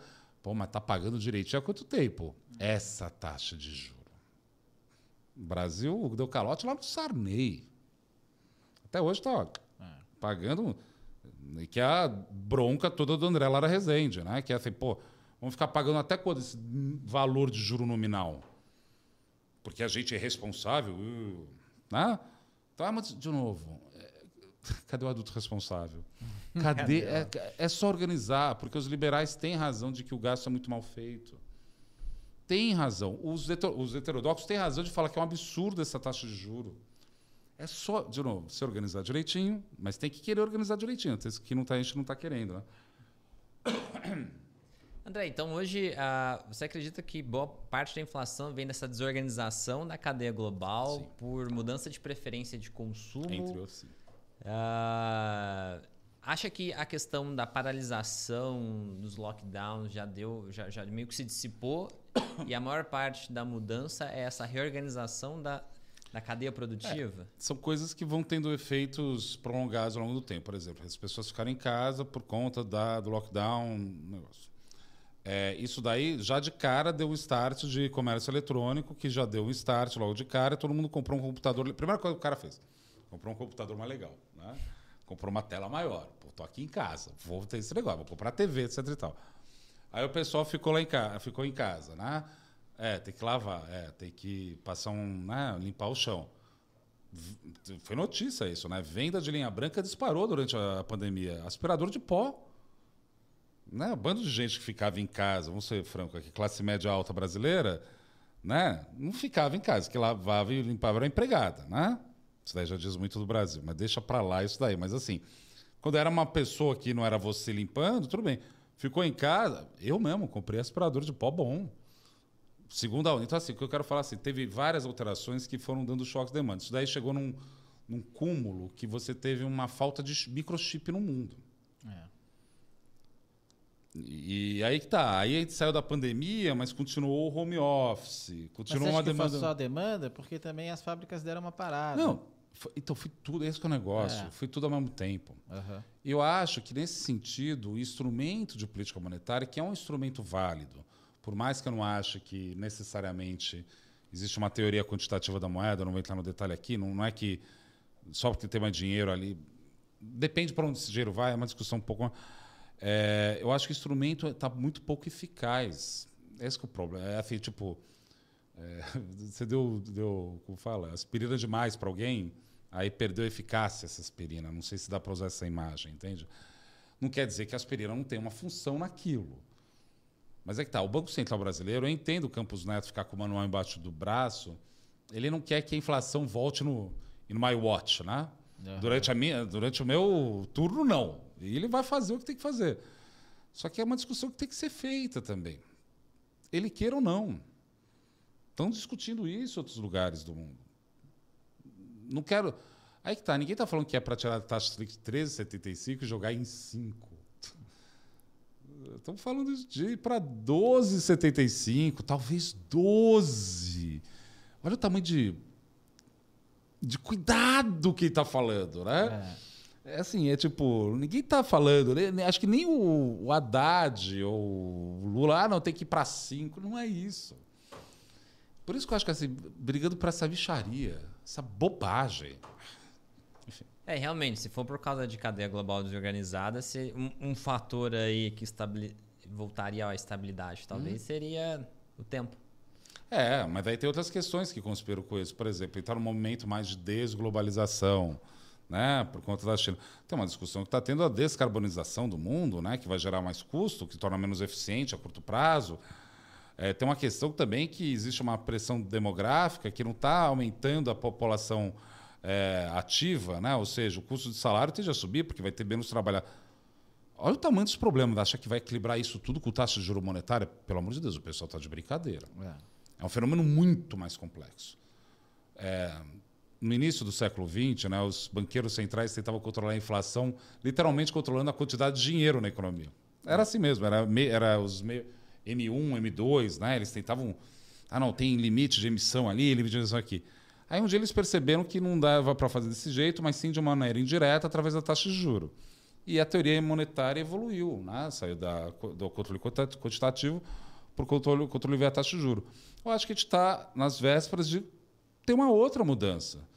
Gente, é muito dinheiro. Meu, hoje em dia, cê, cê, tem criptomoeda. Se eu, se eu colocar nessa equação toda da política monetária, o que tem de criptomoeda, que não acho que é moeda, mas a tecnologia de blockchain nitidamente é uma revolução. É. Uma revolução, acabou, num ponto, é uma revolução esse negócio. Agora, isso tudo em conjunto tem que ser administrado. Eu entendo a aflição, de novo, Campos Neto, eu sei que você nos assiste aqui. é... Eu não quero também ser deselegante com você, mas eu quero que, é, que essa discussão fosse tratada um pouco é, mais claramente nos comunicados, para não deixar as pessoas nervosas. Está tá todo mundo nervoso. Sabe que parece um pouco aquele dilema mexicano, né? Tá todo mundo um cara para o outro. Aí ninguém pode dar o primeiro tiro, porque se der um tiro, todo mundo morreu. Morre, é. Eu acho que está um pouco nesse dilema mexicano, né? da autoridade monetária, com o Ministério da Fazenda, com o Palácio do Planalto, com o PT, com União Brasil, com é, o Tarciso, que sabe, tá todo mundo assim. Calma, sei lá, tinha que passar um bloco de carnaval no meio, todo mundo sair dançando junto, sei lá. Mas até segunda hora é isso. Mas ó, tem aqui o João Vinícius te elogiando. Fui na palestra dele há quatro meses e até agora ele acertou todas as previsões Opa, que fez. O cara é brabo. Qual o nome dele? João Vinícius. Ô, João, obrigado aí pela gentileza aí das palavras aí. Tem uma pergunta aí, Jimmy. Tem pergunta do pessoal do Esse curso. é o chat do Zoom aqui? É, o chat do Zoom. Nossos alunos? É isso aí. Acho que Ana Clara, não é? Mandou uma. Ó, o Luciano, Guilherme, a Marina. Pode mandar pergunta me criticando aí. Aqui, ó. Ana Clara aqui. Uh, Ana Carla Correia. André, você acha que existe um descontrole geral? O que afeta o poder de decisão, principalmente do Banco Central? Não. E, isso aqui é a mesma pergunta? Acho pergunta? que ela pegou de outra pessoa que ela também quer. Tipo... Ah, entendi. Taxa de juros tem o poder de controlar os valores das commodities. O PEP, vou subir a taxa de juros e vocês vão ter que abaixar o valor do barril do É, petróleo. então, eu vou começar pela essa última, depois eu volto nisso daí, né? É, taxa de juros vem a alimentação, né? Na década de 80, teve um negócio muito famoso que foi o choque Volcker, né? que ele subiu a taxa de juros fortemente porque os, os sheiks árabes subiram o preço do petróleo. Nisso daí, o Brasil foi para o vinagre. Né? Um dos motivos do Brasil ter ido vinagre é ele estava com dívida em dólar, de repente, a dívida em dólar, o preço disparou porque o juro disparou lá nos Estados Unidos e, simultaneamente, o que tinha que gastar uma fortuna para importar barril de petróleo que tinha subido o preço em dólar. Uhum. Né? É... Não é linear, é uma decisão política, por exemplo. Né? Olha só a discussão que está tendo agora. Né? A, a Rússia faz parte da OPEP. Olha, olha só que maluquice que a gente está sim, a taxa de juro não, não altera preço commodity diretamente. indiretamente pode ter algum tipo de diminuição da demanda que força o PEP para um lado para o outro. Mas olha só que negócio curioso para falar do Lula, como o Lula é. O Lula, por exemplo, ah, é anti-agronegócio. Né? Todo mundo tem essa visão um pouco dele. Né? Você falou que tá, ainda está indo com o da JBS, né? Enfim, só para dizer que fala assim, contra agronegócio. Mas vamos lá, é contra o agro. Né? MST, presidente da MST. O Lula não entregou bala de canhão para a Ucrânia para continuar importando fertilizante da Rússia. Por que eu estou colocando isso? Porque o mundo é muito mais complicado do que essa babaquice, essa babaquice que a gente convida em rede social. Eu estou sem paciência alguma, ultimamente, com Instagrammer, com influencer de sei lá o quê. Isso atrapalha o raciocínio. Olha só o grau de complexidade que está falando. Para o cara vir falar uma, qualquer bobagem ali, como se fosse um negócio.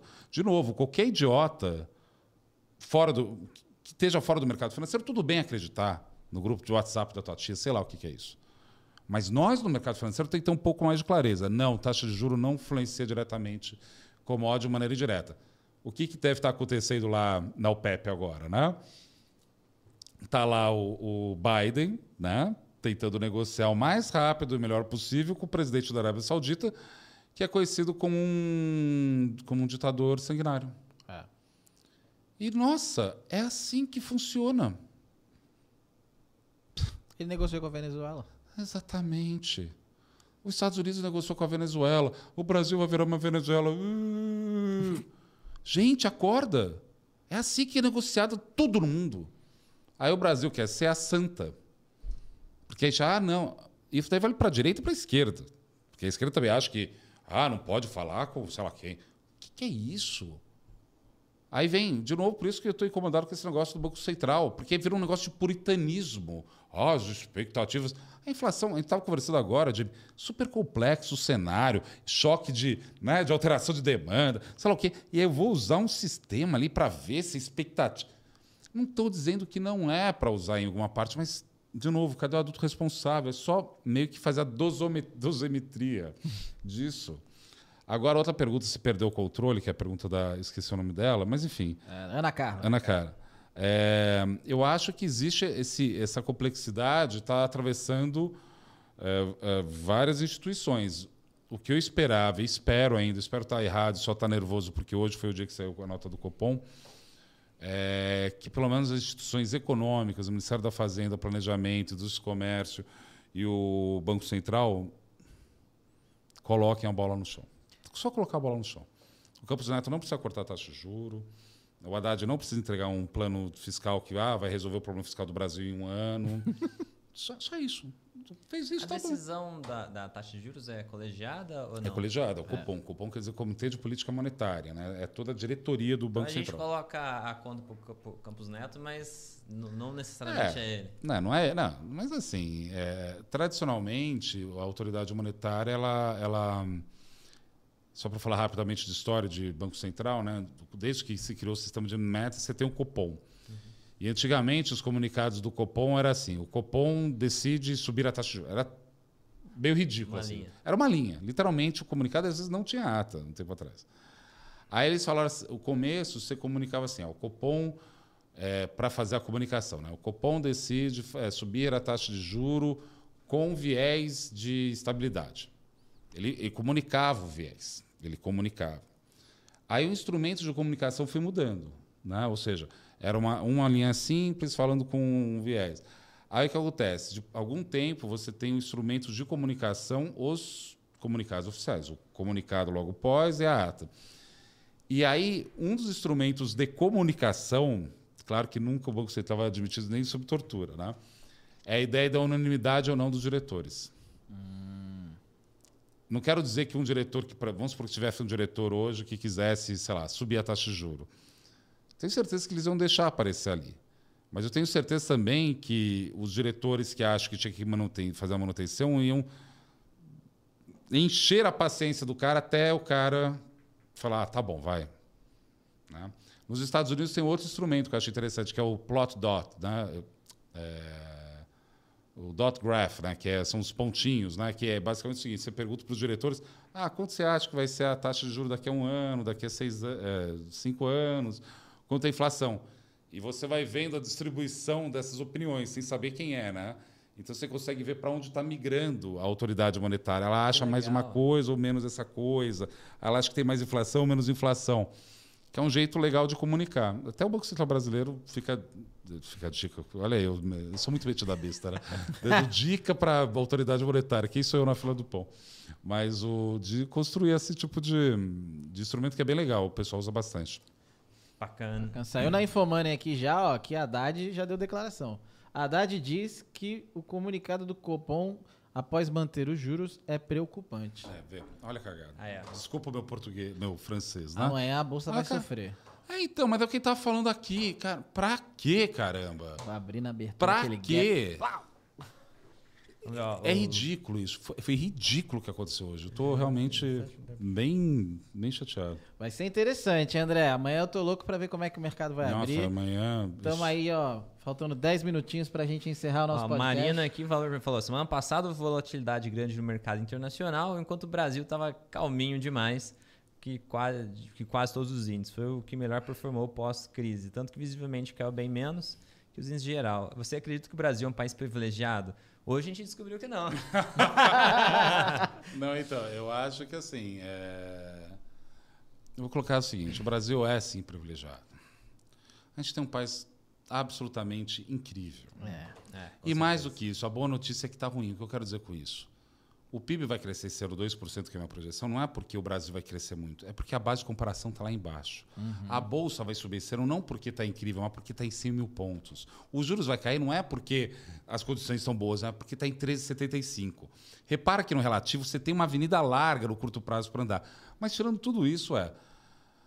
Que país do mundo pode ser BRICS e ocidental ao mesmo tempo? É verdade. Que país do mundo pode colocar gasolina e etanol no carro? Que país do mundo pode estar simplesmente sentado em cima da maior floresta do mundo, sendo que hoje a discussão é essa? Que país do mundo? Verdade. Então, assim, de novo, se organizar direitinho, mas é que tá, precisa que os adultos responsáveis comecem a trabalhar. Sem essa histeria política, que foi um veneno. Tem que parar isso. Parar, chega, não dá. Você acha assim, que o Lula não tá enfiando o pé pelas mãos? Que existe uma crítica forte em Sim. relação a isso, porque ele, como um político, né? O maior elogio do Lula era ser um grande político. Isso. Então, assim, você não acha que ele também tá se posicionando de forma equivocada em determinados assuntos e isso realmente está atrapalhando o que era o benefício de ter o Lula, dele ser um mega político? É, visão internacional, trazer os parceiros internacionais, mais dinheiro de fora, mais investimento para nossa economia. Você acha que. E, e- e fora, é, é, é, ele é super bem articulado, né? Então. Ele É. consegue fazer as coisas girarem. Eu Você acha que acho- essas coisas não estão funcionando? Não, não, então. Eu acho que é o seguinte. É, é esse, essa, o maior desastre até agora, na minha opinião, foi essa relação com o Campos Neto, porque saiu completamente do controle e hoje des- desandou de vez. Mas o Lula eu ainda vejo como alguém extremamente hábil. O que eu quero dizer como extremamente hábil? Eu acabei de falar. Ele não entregou é, material bélico para a Ucrânia porque quer, ah, enfim, os fertilizantes russos. É um escândalo o Brasil não ajudar a Ucrânia. É verdade. Né? É um negócio Ele horroroso. foi bem criticado e era uma coisa que ninguém esperava dele, né? Um cara Ele que é fez- super... Mas você repara o nível de, de, de, de realpolitik dele? Realpolitik dele. É, ah, não pode. é, Que coisa. Bem, isso daí foi horroroso mesmo, né? É, orçamento secreto. Você tem alguma dúvida que vai ter algum tipo de coisa parecida com isso agora?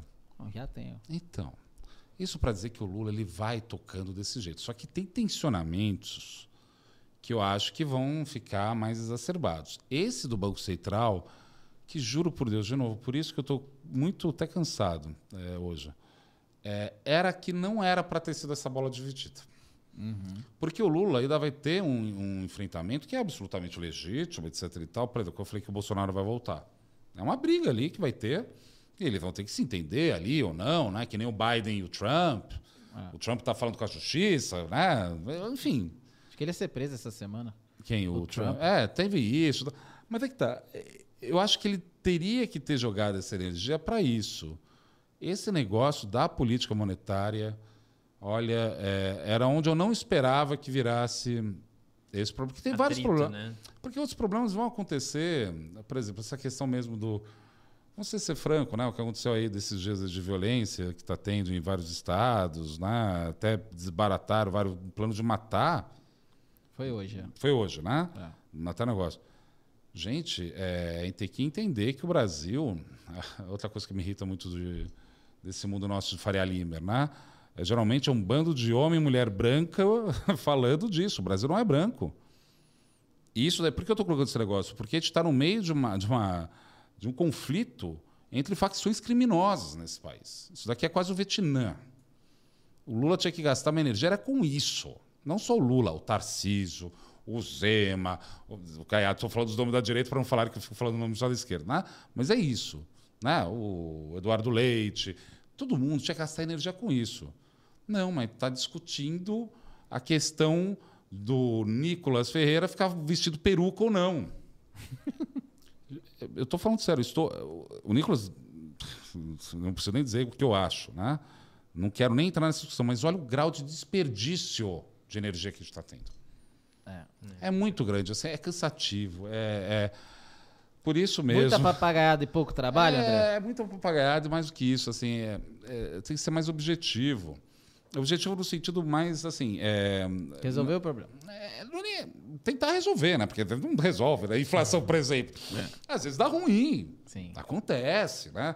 Por exemplo, a questão do, do- do, é, de inflação, né? Você pode ter um choque como uma guerra, fazer o quê? Né? Tá jogando banco imobiliário, tirou revés, guerra na Ucrânia. Mas é assim, a vida é assim. Se você acha que você consegue planejar. Por isso que eu acho engraçado o economista mais ortodoxo, né? Não, porque eu tenho um modelo estocástico dinâmico geral que ó, daqui a seis anos. Daqui a seis anos o quê, amigo? Você está de brincadeira. É. O que a gente pode fazer é avaliando de tempos em tempos, né? Faz sentido ou não faz, ou errou demais para lá, para cá. Mas de novo, né? O Brasil tem essa estranha, vamos dizer assim, essa estranha eh, característica de de querer ser mais realista que o rei, né? A gente tem essa coisa, né? O tempo todo. né? A gente é um país que não se olha muito. É isso que é, é- o que me incomoda muito é isso, né? A gente fica sempre à mercê de um tipo de é, de um olhar estrangeiro, né? Em vez de a gente olhar para a gente, com a gente, do nosso jeito, sabe? Né? A gente fica sempre nessa indefinição. Sei lá, isso daí precisa de sociologia aí, é um outro bate-papo que vai É, eu- bem mais longe disso. Pô, perfeito. Pra gente finalizar aí, Jimmy, faltam cinco minutinhos. Perfeito. Qual que é a mensagem que você deixa aí pro, pra nossa audiência? Que que... Olha, é Você assim, é um cara otimista, André. Não, eu sou otimista, eu sou efetivamente otimista. Olha, o que eu acho que dá, o que é importante a gente ter em mente é o seguinte, né? É, todos nós aqui, todos nós nessa sala, né? Nosso operador ali do, que Tá está ali, ó. ajudando no, Tá aprendendo economia hoje. na, na, na apresentação, todo mundo aqui, e você que nos assiste, nós fazemos parte do mercado de capitais no sentido mais amplo. O trabalho de cada um de vocês é ganhar dinheiro, mas o ato de vocês ganharem dinheiro implica dizer que vocês estão dando liquidez suficiente para os ativos se movimentarem ao longo do tecido econômico. Por que eu estou falando isso? Porque eu acho que existe uma função absolutamente importante e sem ela a gente não vai conseguir desenvolver o país, que é ter um mercado de capitais forte e potente. Mas, ao mesmo tempo, eu queria lembrar a todos que as pessoas não são uma ilha. Você não, não ganha sozinho. Né? Eu só consigo estar aqui bebendo uma Coca Zero porque alguém pegou isso de, uma, de um caminhão e trouxe até aqui. Né? Por que eu estou falando dessa forma? É que eu estou muito é, incomodado com esses estereótipos Faria Limers, que não é o caso de vocês dois, que vocês dois são muito legal, tanto o Tomás quanto o Jimmy, que eu conheço há algum tempo, e são pessoas assim, tipo, que é, são muito batalhadores. Eu sei a história, vocês eram de, de lugares que não são os lugares que essa galera bronzeada, por assim dizer, da Faria Lima veio, assim, gente, muito trabalho. E isso é importante por quê? Porque a gente tem que ajudar a construir um país. Porque senão a gente fica eh, a gente vira um a gente vira a gente vira antissocial. E cada um do seu jeito. Acho que é assim, quem é mais sei lá, alguém que é mais religioso vai ajudar mais a paróquia, ou, né, ou sei lá o quê, ou no terreiro, da onde for. Ah, quem é mais. A... Vão ajudando, vão fazendo, porque o Brasil. De novo, eu sou apaixonado por esse país. Né? E o Brasil é aquela brincadeira. Né? O Brasil é o país do futuro. Né? Até hoje, falar que o Brasil é o país do futuro, se é o futuro, ele só sabe vender dinheiro no tempo, ou seja, juros. Eu acho que o Brasil pode trazer a valor presente algumas coisas, e está fácil. Não sei se estou sendo muito otimista ou se eu estou querendo dormir bem hoje à noite. Mas o fato é que eu efetivamente, e vocês que me conhecem sabem que eu acredito muito nisso. Acho que dá para a gente fazer algo importante como nação. Acho que é isso. Muito Perfeito, bom. Perfeito, muito bom. Eu concordo plenamente. Eu adoro o Brasil. Eu adoro o Brasil. Acho que é um Eu país com tanta oportunidade, um país que, pô, gigante, um país com belezas naturais. A gente tem tudo, a gente tem energia limpa, a gente tem tudo que precisa. Acho que É, e falta. tem gente também tem gente trabalhadora. Você acorda às quatro da manhã, vai ver lá ônibus tudo lotado. Né? Eu acho que falta os políticos quererem ajudar um pouco mais. Eu acho que falta a gente colaborar para que isso aconteça. Então, não sei, assim, eu sou super otimista também. eu- Ótimo.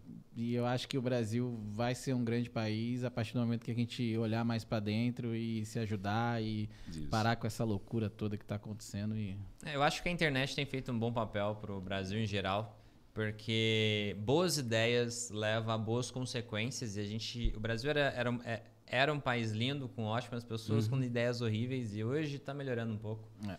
A gente tem pluralidade, onde traz uma riqueza de discussão maior e com isso evolução de vários aspectos, inclusive das nossas instituições. né? Eu acho que o momento agora é um momento de aprendizado porque nunca houve lados muito opostos na política até agora está tendo agora tem que aprender a, a trabalhar eu acho que os dois lados. Sempre vai existir os dois lados não vai exterminar o outro isso não é o, vai- o- o objetivo isso não é o caminho então agora que existe dois lados es- esses lados precisam saber conversar negociar em favor do, do que eles acreditam que é correto e eu com certeza como você disse os dois lados têm convergências. Os dois lados querem que as pessoas fiquem bem de alguma forma, que evolua, que o país cresça.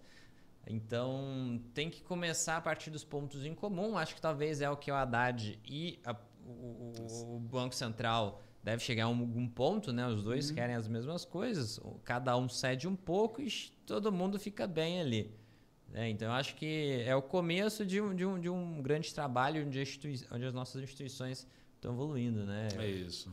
E eu sou bem otimista. Direto eu ficava pensando em ir embora. E aí eu fico pensando, não, não faz sentido. Acho legal viajar, passear, mas o Brasil é fantástico. A gente é brasileiro e tem uma diferença enorme.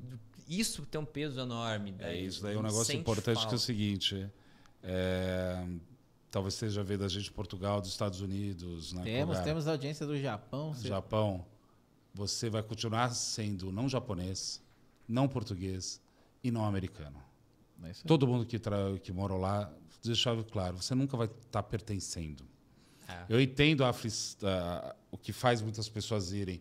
Quer dizer, a questão que tem a ver até com violência, a pessoa não aguenta mais. Mas assim, a gente vai. o que eu quero dizer é o seguinte: vou precisar de todos vocês. Vou- É. vou- vai ter todo mundo de volta. E é isso. Pronto. Muito que- bom. muito bom. 10 horas. Pessoal, muito obrigado. Uma palavra do nosso patrocinador, agora não é o TM, é o nosso patrocinador Jimmy Carvalho. Nosso treinamento está com as inscrições abertas, a gente Verdade. abre. é, fica vários meses com o treinamento com as inscrições fechadas, tá, pessoal? Então, se você está cogitando em participar do nosso curso Estratégia SO, agora é a hora. Então, o link está aqui na descrição. Caso você não saiba sobre o curso, quiser detalhes, a gente fez uma live apresentando. Tudo bem Você que não é preço acessar da live site. mais, né? Pode é só acessar o acessar o site, que tem toda a descrição lá também. É o curso que te leva do, zero ao avançado para operar opções, operar da mesma maneira que eu.